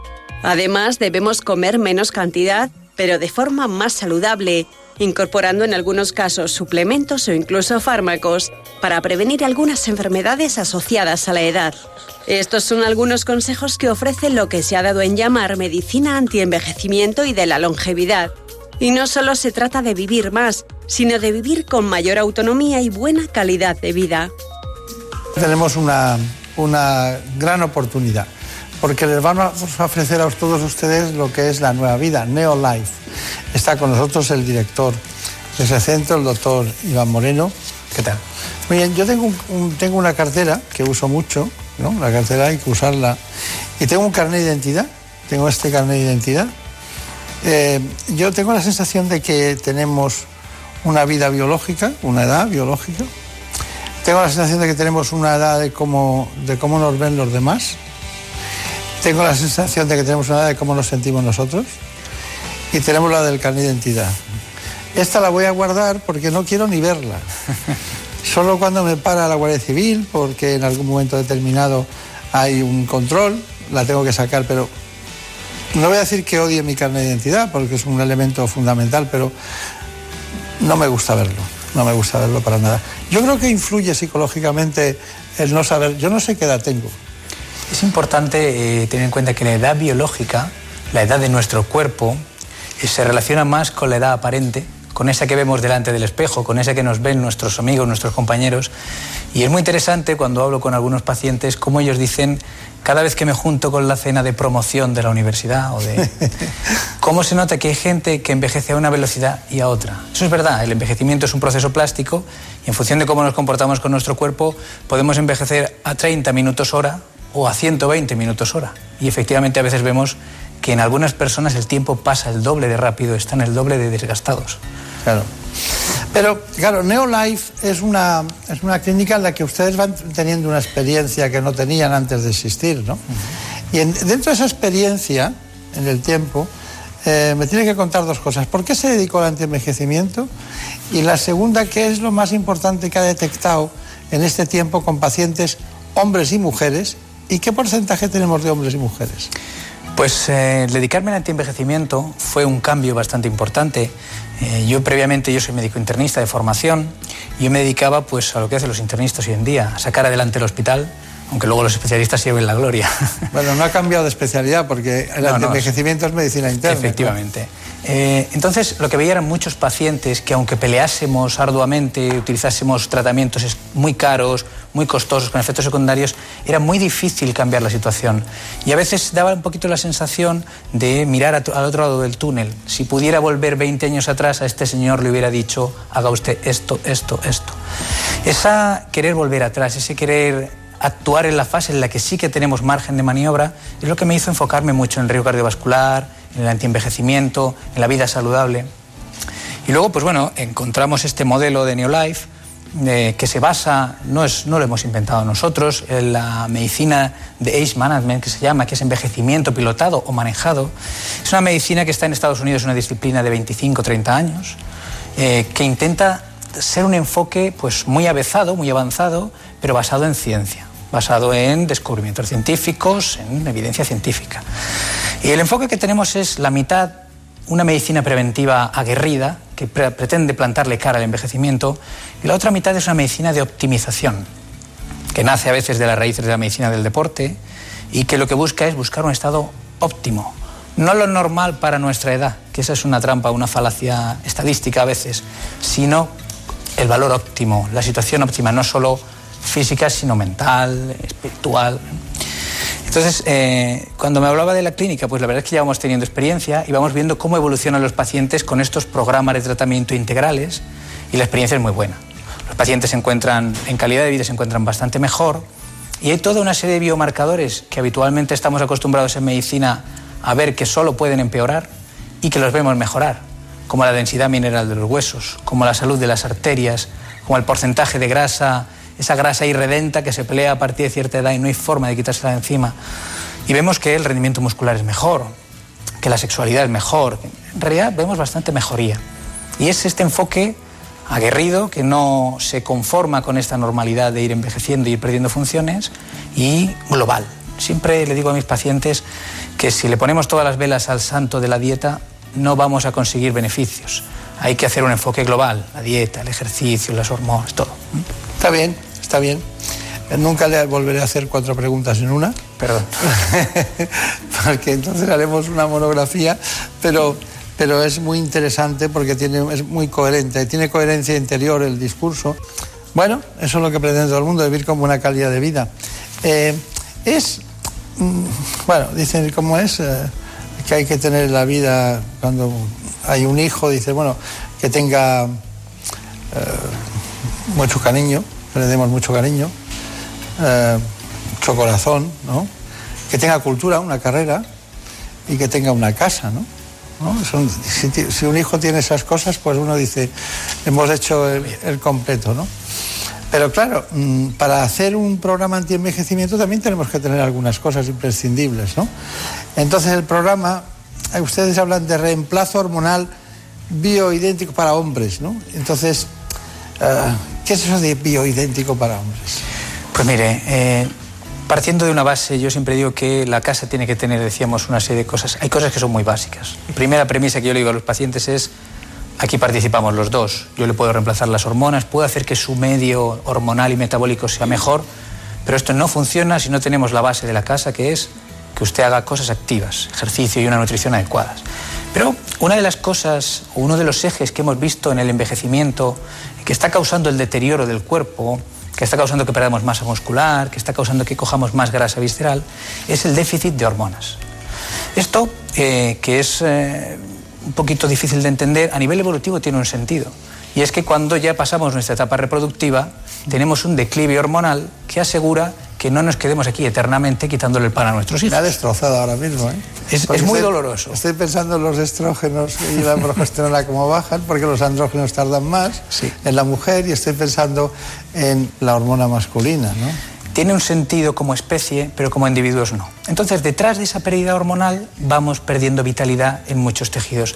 Nosotros lo que hacemos es reemplazar esa hormona perdida y el reemplazo bioidéntico, aunque tenga un nombre muy fascinante, realmente se basa en mucho sentido común y es poner la hormona que nuestro cuerpo tenía y no un derivado sintético y no un fármaco que hemos desarrollado eh, que se parece pero que no tiene los mismos efectos, poner la misma hormona, la misma molécula que nuestro cuerpo tenía, a las dosis en las que nuestro cuerpo la tenía cuando era de verdad óptima, con 20, 25 años. Hemos definido el reemplazo hormonal bioidéntico, que bioidéntico es, no es químico, no es producto de la investigación farmacológica.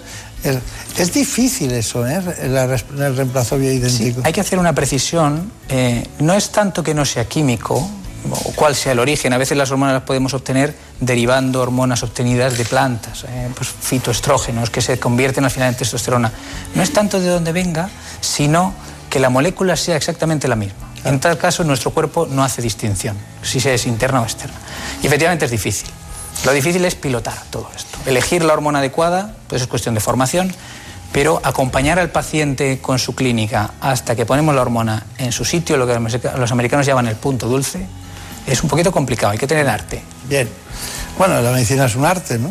Y un internista sin arte, si no tiene intuición, eh, inteligencia creativa, capacidad de escuchar, tacto, mirada, eh, saber, saber notar en el paciente qué es lo que más le preocupa, si el, el tren inferior, el superior, la, la relación Es que eso es fundamental, claro.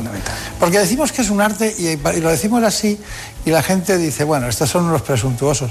Pero cuando dices a, qué llamamos arte en medicina, entonces ya se van eh, calmando. Nosotros hemos hecho un informe sobre signos de envejecimiento. Pero antes de, esta cuestión, he tomado nota, Neolife, ¿no?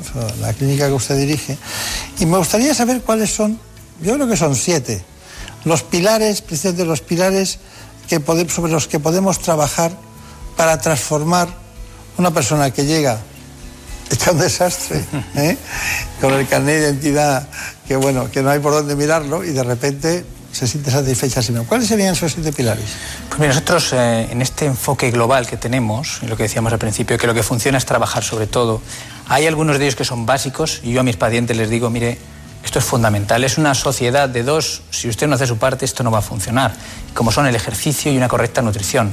Nosotros les damos guía, les damos orientación, les ponemos unas dietas, unas pautas, pero lo fundamental es que el paciente cambie hábitos de enfermedad por hábitos de vida, ¿eh? hábitos de muerte por hábitos de vida. Eh, porque si no, poco a poco nos vamos deteriorando. Toma nota, ejercicio, nutrición, ¿cuál sería Seguimos, eh, otro de los pilares fundamentales es corregir la flora intestinal. Las alteraciones en la flora intestinal que estamos descubriendo que es un segundo cerebro para el cuerpo son muy importantes, no solo para una correcta digestión, sino también a nivel cerebral, anímico, de motivación. Otro de los pilares que trabajamos mucho es los ritmos circadianos.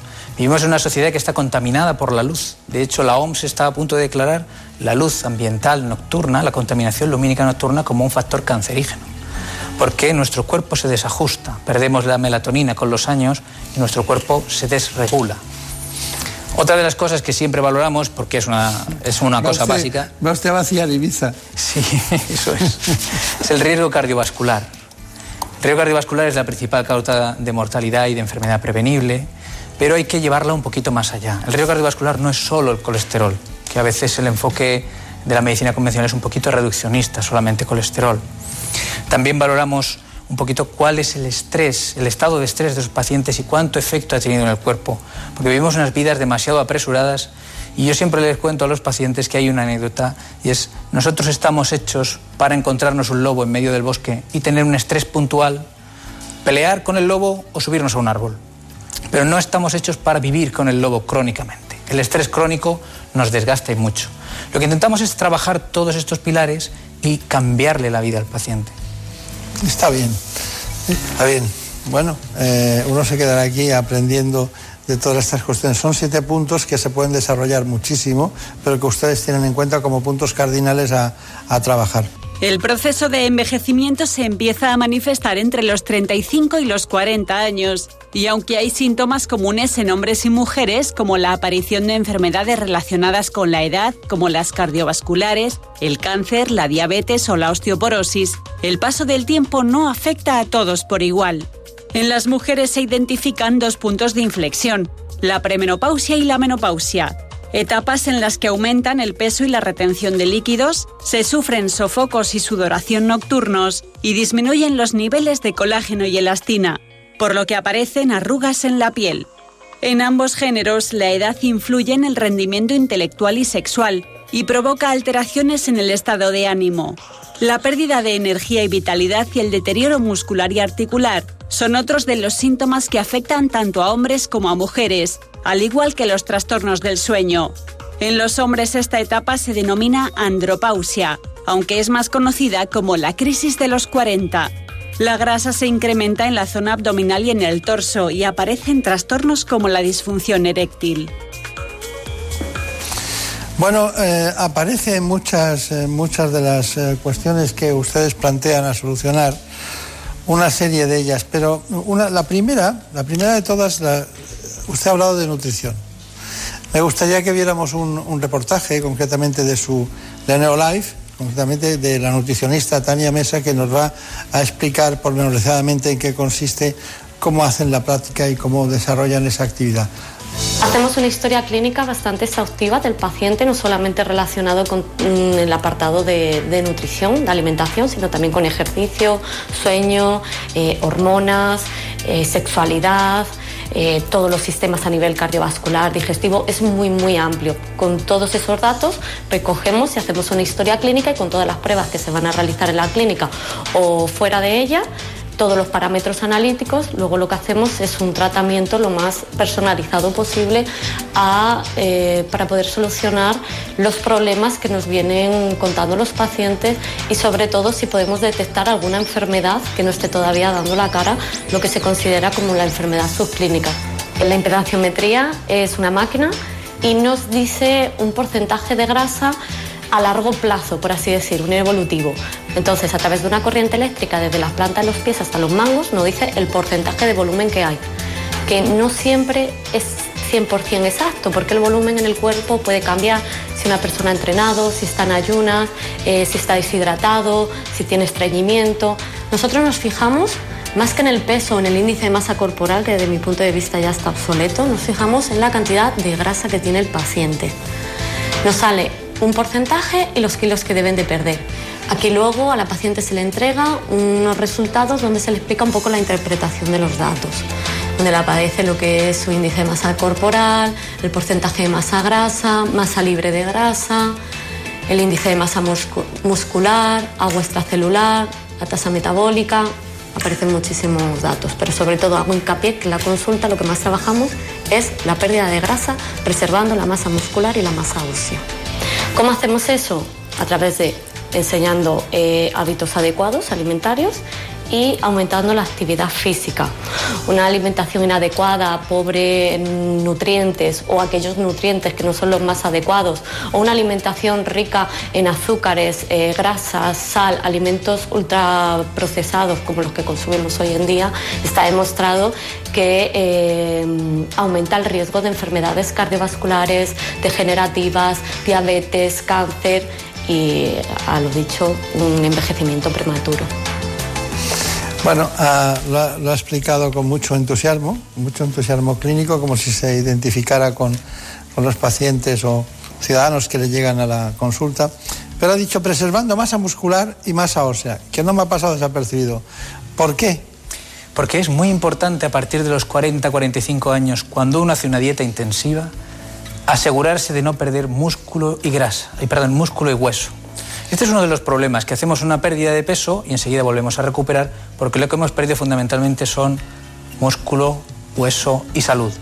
Las pérdidas intensivas, estas dietas que hay a veces pues muy agresivas en gente que a lo mejor ha esperado a las puertas del verano y tal, y no son muy aconsejables. Nosotros, al hacer este enfoque global, lo que hacemos es asegurar un medio metabólico, asegurar una cantidad de ejercicio, asegurar unos suplementos a nivel personalizado que nos ayuden a perder solo grasa y sujetar el músculo y el hueso. Como alguno de mis pacientes ha visto con sorpresa después de pasar 3-4 años, la densidad de sus huesos ha subido a pesar de perder peso. Pero lo que pierden es grasa. Ese es nuestro enfoque.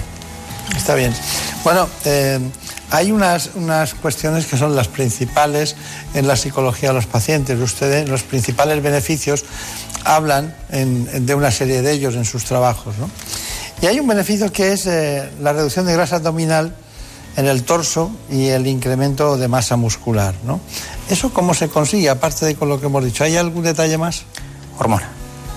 entrenamiento adecuado. El entrenamiento tiene que ser tendente a tener fuerza. Clásicamente la gente cuando se pone a hacer ejercicio lo que hace es pues hacer cardiovascular, sale a correr, sale tal.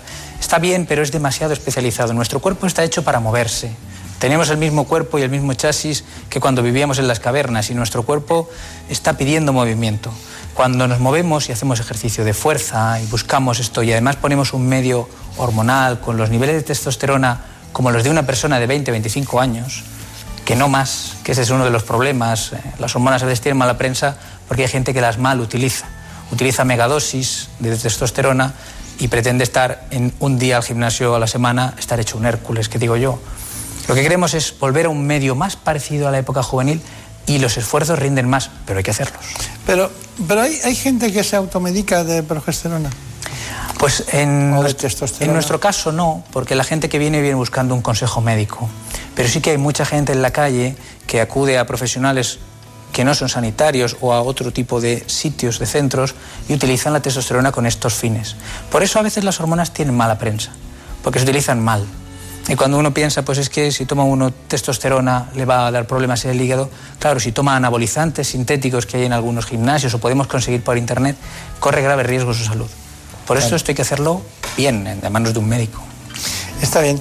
Bueno, eh, hay que medir las cosas para luego poner los tratamientos precisos y adecuados. Creo que debe ser muy complicado ajustar las dosis hormonales, porque como para que lo sepa todo el mundo, son muy polivalentes, eh, generan en todos los órganos y aparatos, eh, hay receptores en determinados sitios que, receptores en el sentido que cuando circulan por el torrente circulatorio en unos sitios tiene un efecto y en otros ninguno, o en otros más y en otros menos. Todo eso hay que medirlo, ¿no? Y todo eso hay que, hay, que valorarlo, ¿no? Nosotros... Bueno, para eso están ustedes, claro. Pero nosotros nos llamó la atención y fuimos a su centro también para ver a la doctora Mar Durán, porque claro, ¿qué cosas medimos? ¿no? Y precisamente a la instancia de la, de la masa ósea, eh, pues empezamos con la densitometría.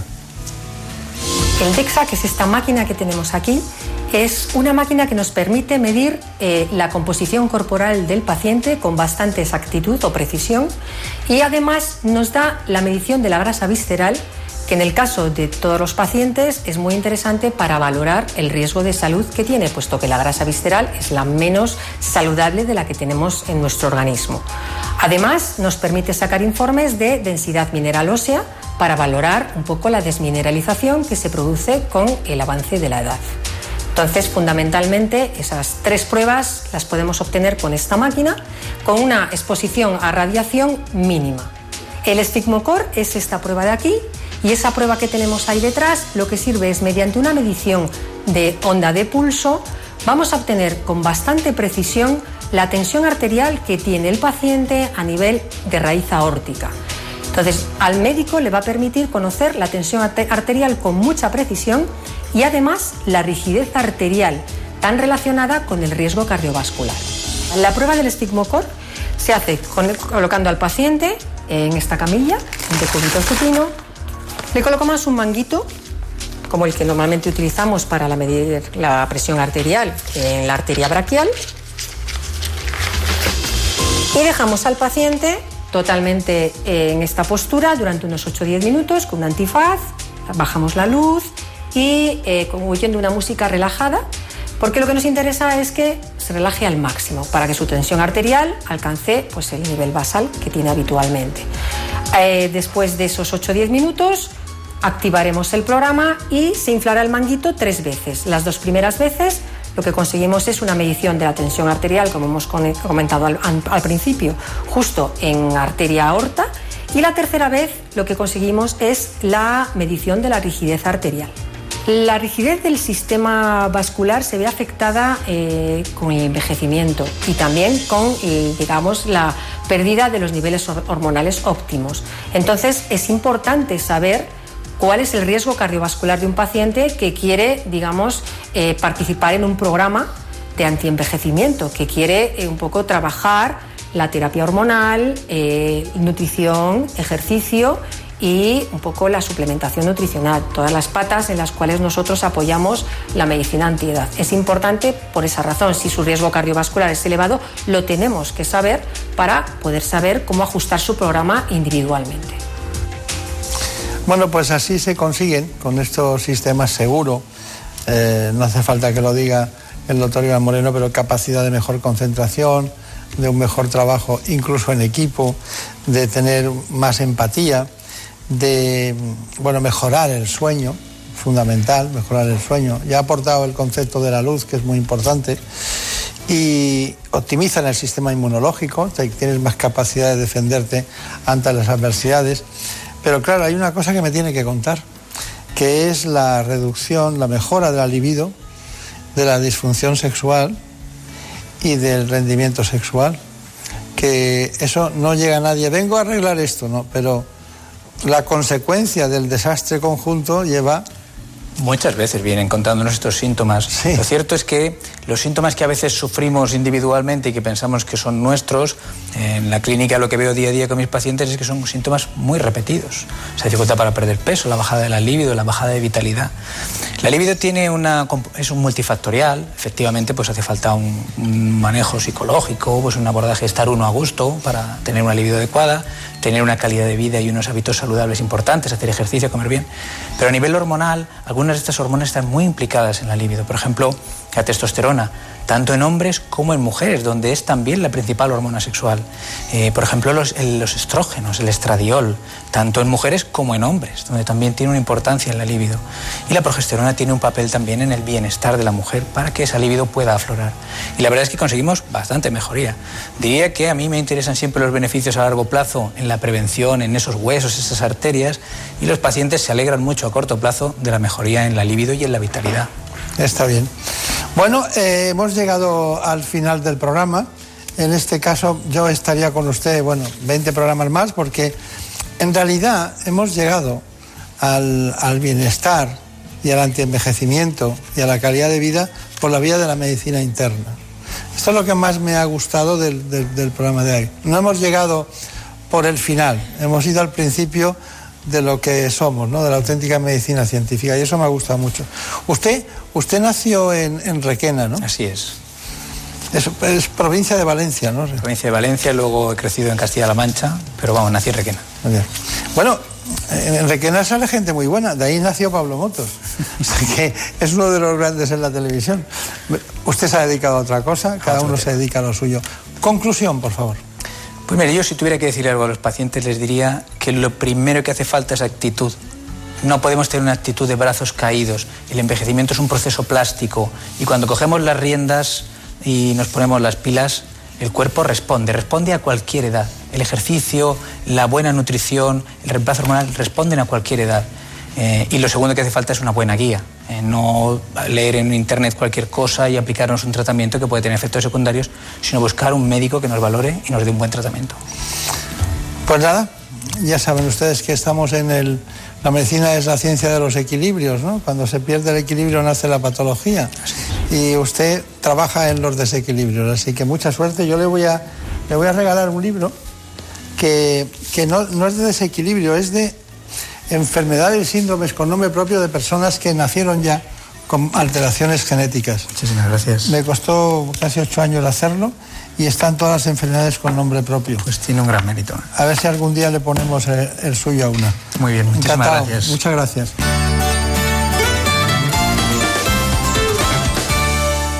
Ahora más que nunca, estamos valorando nuestras viviendas y apreciamos lo que es tener un hogar donde poder estar tranquilos con nuestros seres queridos. Un hogar sano, que nos permita afrontar todos los problemas que puedan surgir. Es prioridad para Murprotec luchar por este objetivo. Ahora más que nunca, Murprotec contra las humedades en la salud de tu hogar. Siempre contigo en el 930 1130 o en murprotec.es. Ahora tienes mucho tiempo y nosotros muchas propuestas para entretenerte. Entra en la web y en la app de Onda Cero y descubre todas nuestras opciones de ocio. Podcast y programas para todos los gustos. Los que más saben de series, música, libros y cines se juntan en La Cultureta para hablar con datos y anécdotas, pero sobre todo entre amigos. Un podcast de culto. Revive las grandes obras de radioteatro de Carlos Alsina, las mejores ficciones sonoras de la radio. Para los amantes de la historia y el misterio, La Rosa de los Vientos, con todos los programas y secciones para que te pongas al día. Si te gusta el cine y las series, Quinótico te va a encantar. Entrevistas, festivales, análisis, un podcast para los amantes de la pequeña y la gran pantalla. Aprende y pasa un buen rato con el podcast de Ecología y Futuro. 2100, una odisea en la Tierra. Temas medioambientales en un tono divertido. Si te gusta la ciencia ficción, el cine y el futuro, tenemos tu podcast. Toma la pastilla roja. Y la cultura y tauromaquia tienen su podcast, Onda Ruedo. Descubre más podcasts y programas en la web y en la app de Onda Cero. Engánchate a nuestros podcasts. También puedes volver a escuchar cualquier programa o sección. En casa entretenido se lleva mucho mejor. Te mereces esta radio. Onda Cero. Tu radio. Cada día hay más aficionados al running, pero si echamos la vista atrás, veremos que no siempre ha sido un deporte para todos. De hecho, hasta 1967 ninguna mujer había participado en una maratón. Catherine Switzer fue la primera mujer que corrió de forma oficial la maratón de Boston, carrera en la que hasta el momento solo participaban hombres. Con el número 261 en su dorsal, llegó a la meta rompiendo la barrera del género en una de las maratones más importantes del mundo. Deportistas que hacen historia. Escucha cada noche en el transistor las voces que marcan la actualidad deportiva con José Ramón de la Morena. Soy Juan Diego Guerrero. Quiero pedirte que te quedes en casa. Entre todos podemos parar el contagio, podemos conseguir que esta situación pase lo antes posible. Por responsabilidad, por ti y por el resto. Implícate y quédate en casa. Onda Cero te mantendrá informado permanentemente y también entretenido, que van a ser muchas horas, pero tú, quédate en casa. Paremos el contagio. Quédate en casa. Onda Cero. Tu radio. Ahora que estamos más separados, realmente estamos más cerca que nunca. Hola familia, buenos días. Que sepáis que sois unos privilegiados, porque sois los únicos que podéis entrar en mi casa. Os recibo todos los días con los brazos abiertos. Francamente sois mi mejor compañía durante todo el día. Empezando por Carlos, siguiendo por ti, luego por Julia. Que gracias, de verdad. Gracias por todo lo que nos estáis ayudando a tirar estos días para adelante y a llevarlos con mucha paciencia y mucha tranquilidad. Que sepáis que estamos todos encantados con vuestra presencia en nuestras casas y que os queremos mucho. Un besazo, chicos. Gracias. Siempre juntos. Te mereces esta radio. Onda Cero. Tu radio.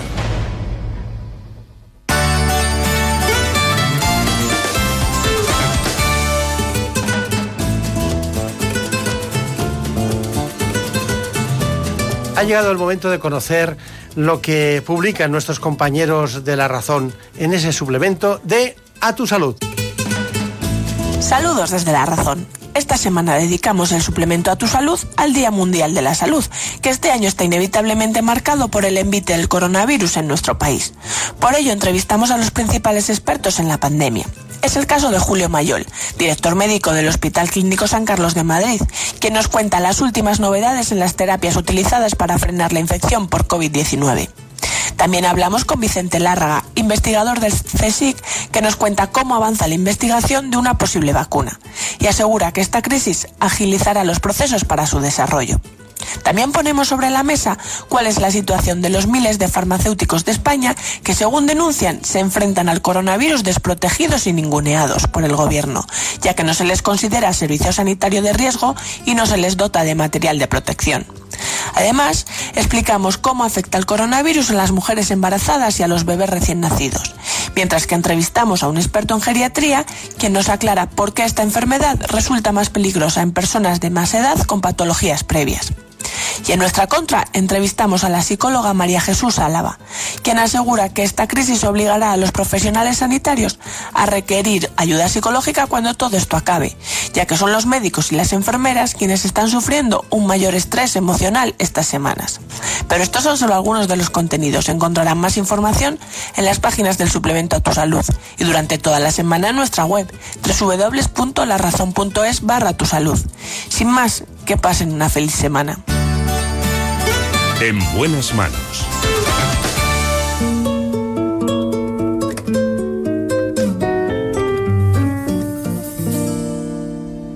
Déjame esta noche soñar contigo. Déjame imaginarme en tu labio lo mío.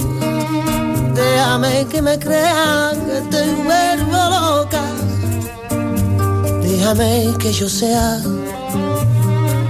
quien te quite la ropa. Déjame que mis manos... Canciones que nos llevan a nostalgias y a recuerdos, pero de todas maneras lo más importante es lo que vemos cada día. Hoy podemos enfrentarnos a enfermedades como el glaucoma, la degeneración macular o las cataratas con mucha solvencia. Hoy lo vamos a hacer con el oftalmólogo y cofundador de la, del grupo oftalmológico Tres Torres de Barcelona, el doctor Emilio Juárez.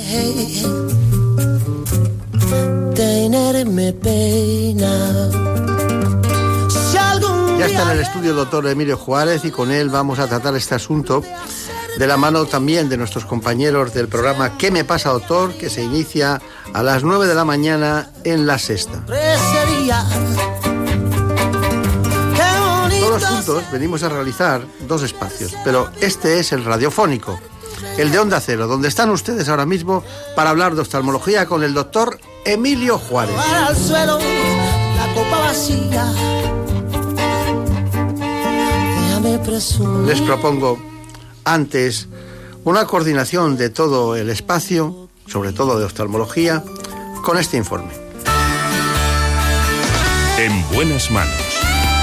El programa de salud de Onda Cero. El glaucoma y la degeneración macular asociada a la edad son dos de las enfermedades oculares que más casos de ceguera causan en todo el mundo. Solo en España la primera afecta a unas 800.000 personas y la segunda a cerca de 600.000. Aunque ambas enfermedades no tienen cura, existen tratamientos que resultan más eficaces si se aplican pronto. Para lo que sí existe una solución, en este caso quirúrgica, es para las cataratas. Una patología que padecen unos 20 millones de españoles y en la cual el cristalino pierde su transparencia y se convierte en una lente opaca. Para diagnosticar a tiempo estos trastornos, los especialistas insisten en la importancia de hacerse revisiones oculares periódicas a partir de los 40 años. Pero no solo las personas mayores deben acudir al oftalmólogo, también los niños deben hacerlo, sobre todo teniendo en cuenta que algunos problemas de visión como la miopía, el astigmatismo y la hipermetropía tienen un componente hereditario. Y llama la atención que el 41% de los niños entre 2 y 10 años no ha acudido nunca al oftalmólogo. Bueno, doctor Juárez, bueno, ¿qué tal se viene de Barcelona? Bien, bien, en el AVE rapidito. Rapidito, sí, sí, estamos muy bien conectados. Eh, usted es cofundador del grupo oftalmológico Tres Torres. Efectivamente. ¿Nos puede contar en qué consiste? Pues es- somos un grupo dedicado específicamente a la oftalmología para desarrollar no solamente la- lo que es la, la prevención y el tratamiento de enfermedades de los ojos, sino de- para desarrollar y lanzar toda la tecnología en oftalmología que avanza a pasos agigantados. Es decir, de hacer intervenciones que hacíamos de manera manual, donde tenían que los pacientes estar un- una semana o un mes tumbados en la camilla, pues ahora hacemos cirugías donde se van a casa tranquilamente y las hacemos en un minuto. Por lo tanto, nuestro objetivo siempre es aplicar lo más rápidamente la tecnología en la oftalmología en los ojos para realizar esas intervenciones y diagnósticos lo más rápido posible. Cada día ve- veo más, eh, o surgen más, o estamos más informados de las causas de ceguera, ¿no? Es verdad que usted soluciona con, con facilidad los problemas de refracción eh, y también las cataratas, ¿no? Que realmente vamos a hacer es el 80% de la actividad, ¿no? Pero luego hay la degeneración macular asociada a la edad, ¿no? Que está aumentando mucho su diagnóstico, que antes a lo mejor los diagnosticaba. ¿En qué consiste exactamente y qué hacen ustedes? Pues yo lo defino, la, la degeneración macular la defino como el Alzheimer del ojo. Es decir, al final, las células que tienen que mantenernos la visión, la visión central, la que nos hace fijar dónde vamos a ver, se empiezan a degenerar. Hay, hay dos tipos importantes. Una forma que no podemos tratar hoy en día, que se llama la forma seca, es decir, se atrofia esa zona de visión central, los fotorreceptores se mueren y no tiene tratamiento. Y luego está la forma húmeda, que se produce por unos vasos que nutren la parte de la retina, que empiezan a crecer hacia dentro del ojo y producen liberar líquido. Y ese sí que tiene un tratamiento. Y además en los últimos años hemos tenido unos tratamientos súper efectivos, pinchando dentro del ojo y curando y frenando la evolución de la enfermedad. Por lo tanto, en esta enfermedad que es tan de, tan invalidante para las personas mayores porque se, se da prácticamente en el 100% en personas por encima de los 60 años, nos encontramos con un tratamiento en esta forma húmeda que no solamente la va a frenar, sino que les va a permitir que mantengan la visión en el largo de su vida o en el tiempo de vida que les pueda quedar. Claro, es que ustedes hablan aquí, es que yo me nuestro equipo ha ido allí, ha, visto toda la documentación que ustedes tienen y dicen un segundo, una dioptría en cada segundo. No es importante para mí el tiempo de una intervención, lo importante es que sea eficaz.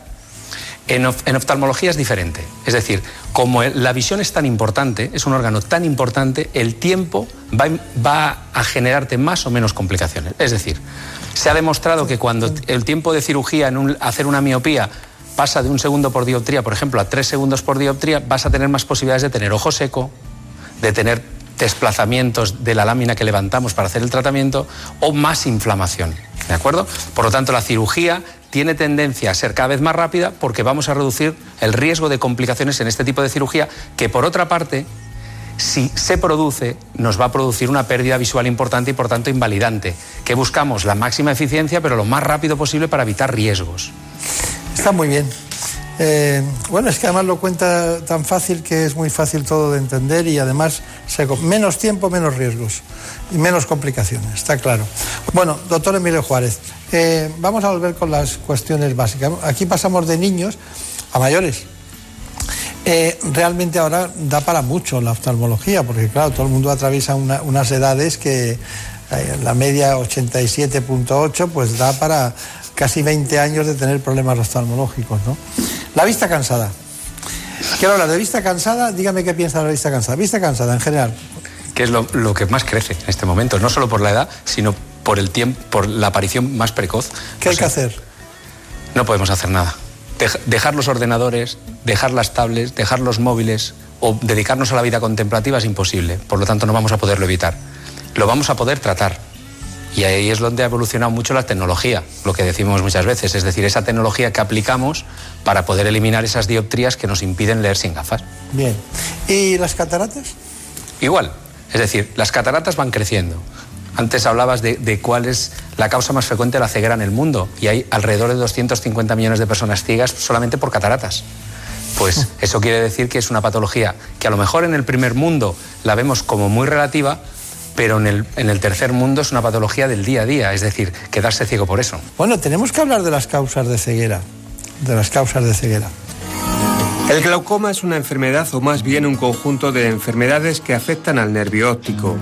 Es una de las principales causas de ceguera en todo el mundo y está provocada por un aumento de la presión en el ojo. El motivo es que el cuerpo ciliar del ojo produce un líquido llamado humor acuoso que ocupa la parte anterior del órgano. Si el paso del humor acuoso se ve bloqueado, aumenta la presión en el ojo. Este aumento de presión, ya sea por problemas vasculares o genéticos, puede dañar el nervio óptico provocando alteraciones en el campo visual. Es la típica visión en túnel. Otra grave enfermedad ocular que puede derivar en ceguera si no se trata a tiempo es la retinopatía diabética. Se trata de una alteración en los vasos sanguíneos que provoca un daño en la retina. Un alto nivel de azúcar en sangre y la hipertensión que soportan los diabéticos son los factores que pueden dañar los vasos sanguíneos cercanos al ojo, que al derramar sangre u otros fluidos en el tejido ocular inflaman la retina deteriorando la visión. Sin embargo, la uveitis o inflamación en la parte frontal del ojo está causada por trastornos autoinmunes o enfermedades sistémicas. Generalmente solo afecta al iris, la parte coloreada del ojo, y provoca visión borrosa, dolor en el ojo y hipersensibilidad a la luz. Normalmente con el tratamiento adecuado desaparece a los pocos días, aunque la inflamación puede durar años y dañar permanentemente la visión. La retinosis pigmentaria es la causa de degeneración de la retina más frecuente y produce una grave disminución de la capacidad visual que en muchos casos conduce a la ceguera. Su origen es genético y aunque se nace con la enfermedad, cada persona evoluciona de forma diferente. Hay personas de 60 años que pueden leer titulares de periódicos y jóvenes de 18 que no lo pueden hacer. Se calcula que en España hay unas 15.000 personas afectadas, estimándose en más de 60.000 los portadores de genes defectuosos. Si bien la agudeza visual se va perdiendo poco a poco de forma continua e imparable, los nuevos avances tecnológicos abren una ventana a la esperanza para que estos pacientes puedan recuperar en parte la visión. Este es un informe de los que yo me llevaría siempre en el, dentro del pendrive por si hay que hablar de lo que son las cegueras, ¿no? Está muy bien hecho. Eh, hemos hablado del glaucoma con usted, pero de la retinopatía diabética no hemos hablado. ¿Aparecen muchos pacientes? Cada vez más. De, de hecho, ha habido una época donde la diabetes tipo 2 ha provocado mucha ceguera por, por degeneración de la retina producido por el descontrol del azúcar, volvemos a lo mismo, más en países donde no se controla excesivamente o no se hace una prevención de esa patología y ahora los tratamientos médicos que hay para, para el control de la, de la, diabetes, incluso parece ese, esa, esa, luz de que se va a poder curar la diabetes, que al menos la han curado en ratones, pues nos va a permitir que la retinopatía diabética vaya desapareciendo y ya esas retinopatías bestias ya no se ven. ¿Y las uveitis cómo se manifiestan? Pues con el ojo rojo, con dolor, con molestia a la luz y generalmente se manifiestan en un ojo y puede ser bilateral, pero generalmente suele ser un ojo el que claro, empieza. Claro, claro, está muy bien. Bueno, tengo aquí cosas que no espera usted, pero que son oftalmología. Están de... La estética ocular. ¿Hacen ustedes algo de estética ocular? Eso es el gran avance en la parte de la oftalmología que hemos tenido en los últimos tiempos y es que hemos dedicado, algunos los oftalmólogos se van dedicando a una parte que antes lo hacían diferentes especialidades y que ahora solo hace el oftalmólogo propiamente, que es esa estética ocular, es decir, mejorar las ojeras, Tosis palpebral. tosis palpebrales, Que se bajan los... Es ahí está. Una cosa tristísima, ¿no? Cuando están los... O también, o, o también tienen algún tipo de eh, problemas como pueden ser una malposición, ¿no? Por supuesto. Y, o por ejemplo, terigions, o por ejemplo, ectropions, entropions, que es el párpado hacia adentro o hacia afuera. Es decir, ¿Y patología. una parálisis facial la solucionan ustedes? La parálisis facial la solucionamos cuando es irreversible poniendo un peso de oro. Es decir, hay diferentes técnicas, pero la que para mí mm, permite un mejor rehabilitación del paciente es ponerle un pequeño peso de oro en el párpado superior de 1,6 grados, gramos, perdón. O sea que esa persona no solamente tiene un problema, sino que además vale su peso en oro, como diría el refrán. Claro, usted está hablando de todo, pero que en cada una de estas áreas tiene un especialista. Por ¿no? supuesto. Sí, sí. Bueno, ¿y qué me dice de la retina? Le damos, es un capítulo aparte. Eh, Es un mundo aparte, es como el cerebro. Yo creo que es más complejo que el cerebro, la retina. Bueno, algunos han dicho que es la parte del cerebro que aparece en la, en la zona ocular, ¿no? Claro, es una prolongación. De hecho, el nervio óptico no tiene mielina y por eso cuando se lesiona no se recupera, a diferencia de los nervios periféricos. ¿Y por qué? Porque es una prolongación de nuestro cerebro, igual que los olfatorios, que es una prolongación de la parte frontal del cerebro. Es, eso es lo que hace compleja la retina y eso es lo que hace tan difícil el tratamiento o curar enfermedades de la retina. ¿Por qué no se viene aquí conmigo? Agradecido hacemos cuatro quiera. torres de, de- de comunicación audiovisual. Sí. Esas explicaciones son básicas para que muchas veces entiendan los pacientes otras cosas. Por ejemplo, si alguien tiene una visión, una visión como de moscas volantes, ¿usted qué le diría? Que es lógico. Es decir, en el ojo se van degenerando cosas. Y una parte que se degenera es un líquido que tenemos dentro que es como una gelatina, se llama vítreo. Y cuando se degenera pasa de gel a líquido. Y ese cambio que notamos es la mosca típica.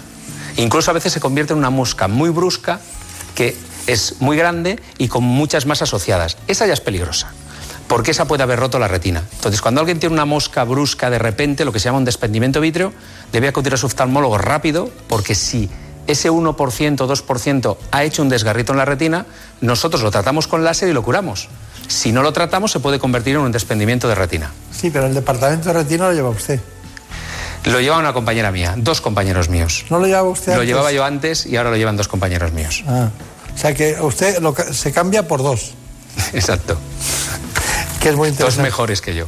Al final, se- esta, esta especialidad que es la oftalmología tiene una cantidad de subespecialidades donde el oftalmólogo está todo el día viendo ese tipo de pacientes Te concretos. voy a poner un caso práctico. Una persona que tiene 70 años, tiene cataratas y es miope. Tiene una miopía media. Y tiene cataratas. ¿Qué intervención le hace? Quitarle la catarata. Y- Y poner una lente con la que se le quita la miopía y la vista cansada. Importante en un miope. Un miope está acostumbrado a ver Todo en una intervención. Claro. Primero un ojo, ¿no? ¿Eh? Primero un ojo y luego Primero un ojo y, a los- y a lo- y en unos días o en una semana el siguiente. Y con eso va a conseguir ver bien, ver más porque se quita la catarata y una gran importancia en un miope, ver de cerca. Porque el miope, si algo tiene es que ve de cerca. Y si algo lleva mal, es cuando le quitamos la catarata, le ponemos una lente monofocal y no ven de cerca. Eso lo llevan fatal. Bueno, dígame, usted nació en Lérida. Sí. ¿Por qué se hizo oftalmólogo? Porque le vi en la televisión con el doctor Enríquez. ¿Qué dice? Yo, era, yo estaba, en aquella época tenía sobre 18 años, 19. Que vio, que vio la televisión. No, ya, ya hacía la, la- la carrera de medicina y entonces vi al doctor Enríquez haciendo una cirugía de catarata en un programa de televisión que usted llevaba y dije, esta es mi especialidad. ¿Se acuerda del ¿Qué me doctor dice? Enríquez? ¿Se acuerda del doctor Enríquez? Sí, sí. Si yo soy un niño. Yo también. Y fue, fue una intervención que me, me impactó. Además de una mujer joven, recuerdo el caso, que decía que veía borroso, pero que le decían que tenía un poquito de catarata, pero que nadie la operaba. Y el doctor Enríquez de Barcelona, se acordará de él, pues le operó, le hizo una cirugía extracapsular buenísima, porque además era un especialista que tenía unas manos espectaculares, y la señora tenía una visión que pasó de ver borrosito y con muy mala calidad, sin tener una gran catarata, que este es el problema de las cataratas, que muchas veces sin mucha catarata ves mal, a poder ver bien y rehabilitarse inmediatamente en su vida laboral. Eso era el año 93, 94. Exactamente. Bueno, dígame una cosa. ¿Cuál es su conclusión? Oftalmología en general. Grupo oftalmológico de Tres Torres. Brevemente. Mi conclusión, que toda la tecnología nueva, no solo que aplicamos nosotros, sino la que utilizamos nosotros, nos está afectando a la visión, lo que comentábamos antes. Nos aumenta la miopía, nos aumenta la- la- la- el avance en vista cansada. Los avances científicos y la tecnología que tenemos hace que estas intervenciones que usamos en oftalmología sean cada vez más seguras. Riesgo cero no existe, pero cada vez más seguras. Y los pacientes no tienen que tener miedo ni de ir al médico, ni de ir al oftalmólogo a hacerse una revisión para diagnosticar glaucoma si tenemos más de 40 años, si tenemos azúcar, diagnosticar si tenemos algún problema de retinopatía diabética y, por favor, si tenemos niños, a partir de los dos años y medio, tres, llevarlo al oftalmólogo, porque mucho fracaso escolar va asociado a mucho problema visual. No se olvida usted de nada, ¿eh? No, alguna cosa, supongo. Sí, no, pero no se olvida. El- lo último demuestra que no lo esperaba, que usted sacara a los niños, pero mucho fracaso escolar es un problema oftalmológico. Doctor Juárez, Emilio Juárez, ha sido un placer. Igualmente. Ha sido un placer. Está en deuda conmigo, ¿eh? por lo que veo. Lo sé. Muchas gracias.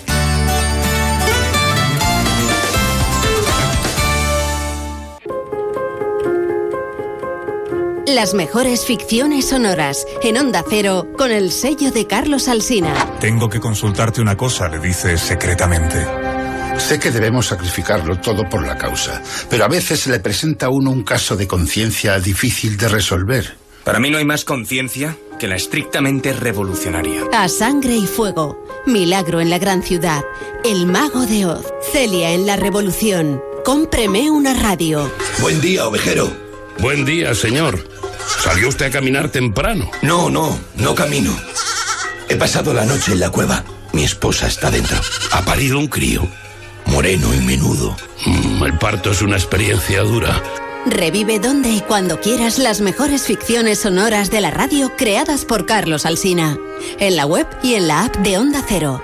Tenga vuestra merced a bien, mi señor Don Quijote, darme el gobierno de la ínsula que en esta rigurosa pendencia se ha ganado. Advertid, hermano Sancho, que esta aventura y las semejantes a esta no son aventuras de ínsulas, sino de encortijadas. Te mereces esta radio. Onda Cero, tu radio. ¿Sabías que las naranjas no continúan el proceso de maduración una vez recolectadas? Su calidad dependerá de que se haya elegido el momento óptimo para su recolección. Además, cuanto más cálido sea el lugar de cultivo, más azúcar tendrán. Pablo Rodríguez Pinilla y Soledad de Juan te cuentan en Onda Agraria toda la actualidad del campo. Sábados y domingos a las 6 de la mañana en Onda Cero. Actualidad y entretenimiento en las madrugadas de Onda Cero. Las otras noticias, cines, series, música, participación y muy buen rollo. Y a la verde llega Oscar Gómez con las historias de la ciencia. La historia de la ciencia que te voy a contar hoy nos lleva de nuevo a las profundidades marinas. En cuanto a la otra noticia del día en el Teletripi que llevas. Voy a hablar de amor. ¡Ay, qué bonito! Oh. Una de cada cinco parejas en España se casaron en 2019 conociéndose a través de las nuevas tecnologías. Serial Killer. Es el matador televisero Roberto López Ferrero. Muy buenas. Mi querido José Luis Salas, esta madrugada me apetece que analicemos un poquito una serie que es para los que querían ver mucha sangre. No son horas. Ahora de lunes a miércoles a la una de la madrugada, jueves a las 2 y viernes a las 3. Con José Luis Salas. Te mereces esta radio. Onda Cero. Tu radio. Onda Cero adapta su programación. Por eso ahora ampliamos el horario de Como el perro y el gato, para que podáis disfrutar en familia de un programa divulgativo y divertido dedicado a las mascotas. Sábados y domingos desde las 3 de la tarde, Carlos Rodríguez resuelve tus dudas. Te acerca noticias, curiosidades, consejos, concursos, todo sobre las mascotas con rigor y con muy buen humor. Un programa para todas las edades. Como el perro y el gato, con Carlos Rodríguez. Ahora sábados y domingos desde las 3 de la tarde. Patrocinado por Menforsan, los especialistas en cuidados, higiene y cosmética natural para las mascotas. Te mereces esta radio. Onda Cero, tu radio. En buenas manos. Por un beso tuyo, contigo me voy. No me lo pregunto, contigo me voy. Que se me fue. Sería imposible realizar este espacio si no tuviéramos un realizador, un gran realizador. Es un Oscar.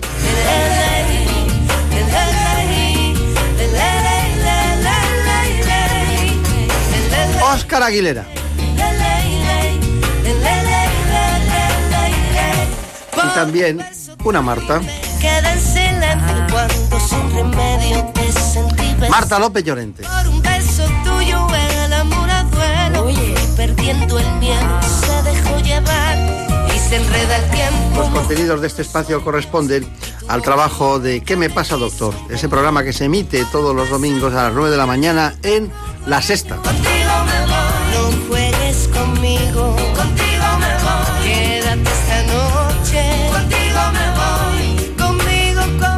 Volveremos, seguiremos como siempre hablando de salud. Por un beso tuyo, contigo me voy. No me lo pregunto, contigo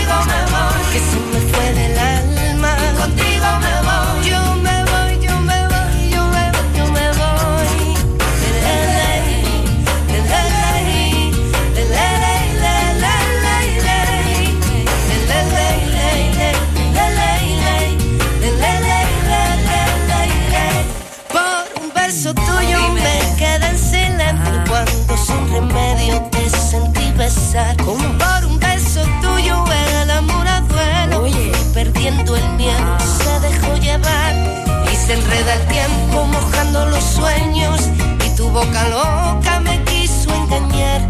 Por un beso tuyo ya no tengo dueño, acércate un poco, muéveme a besar. Por un beso tuyo, contigo me voy. No juegues conmigo, contigo me voy. Quédate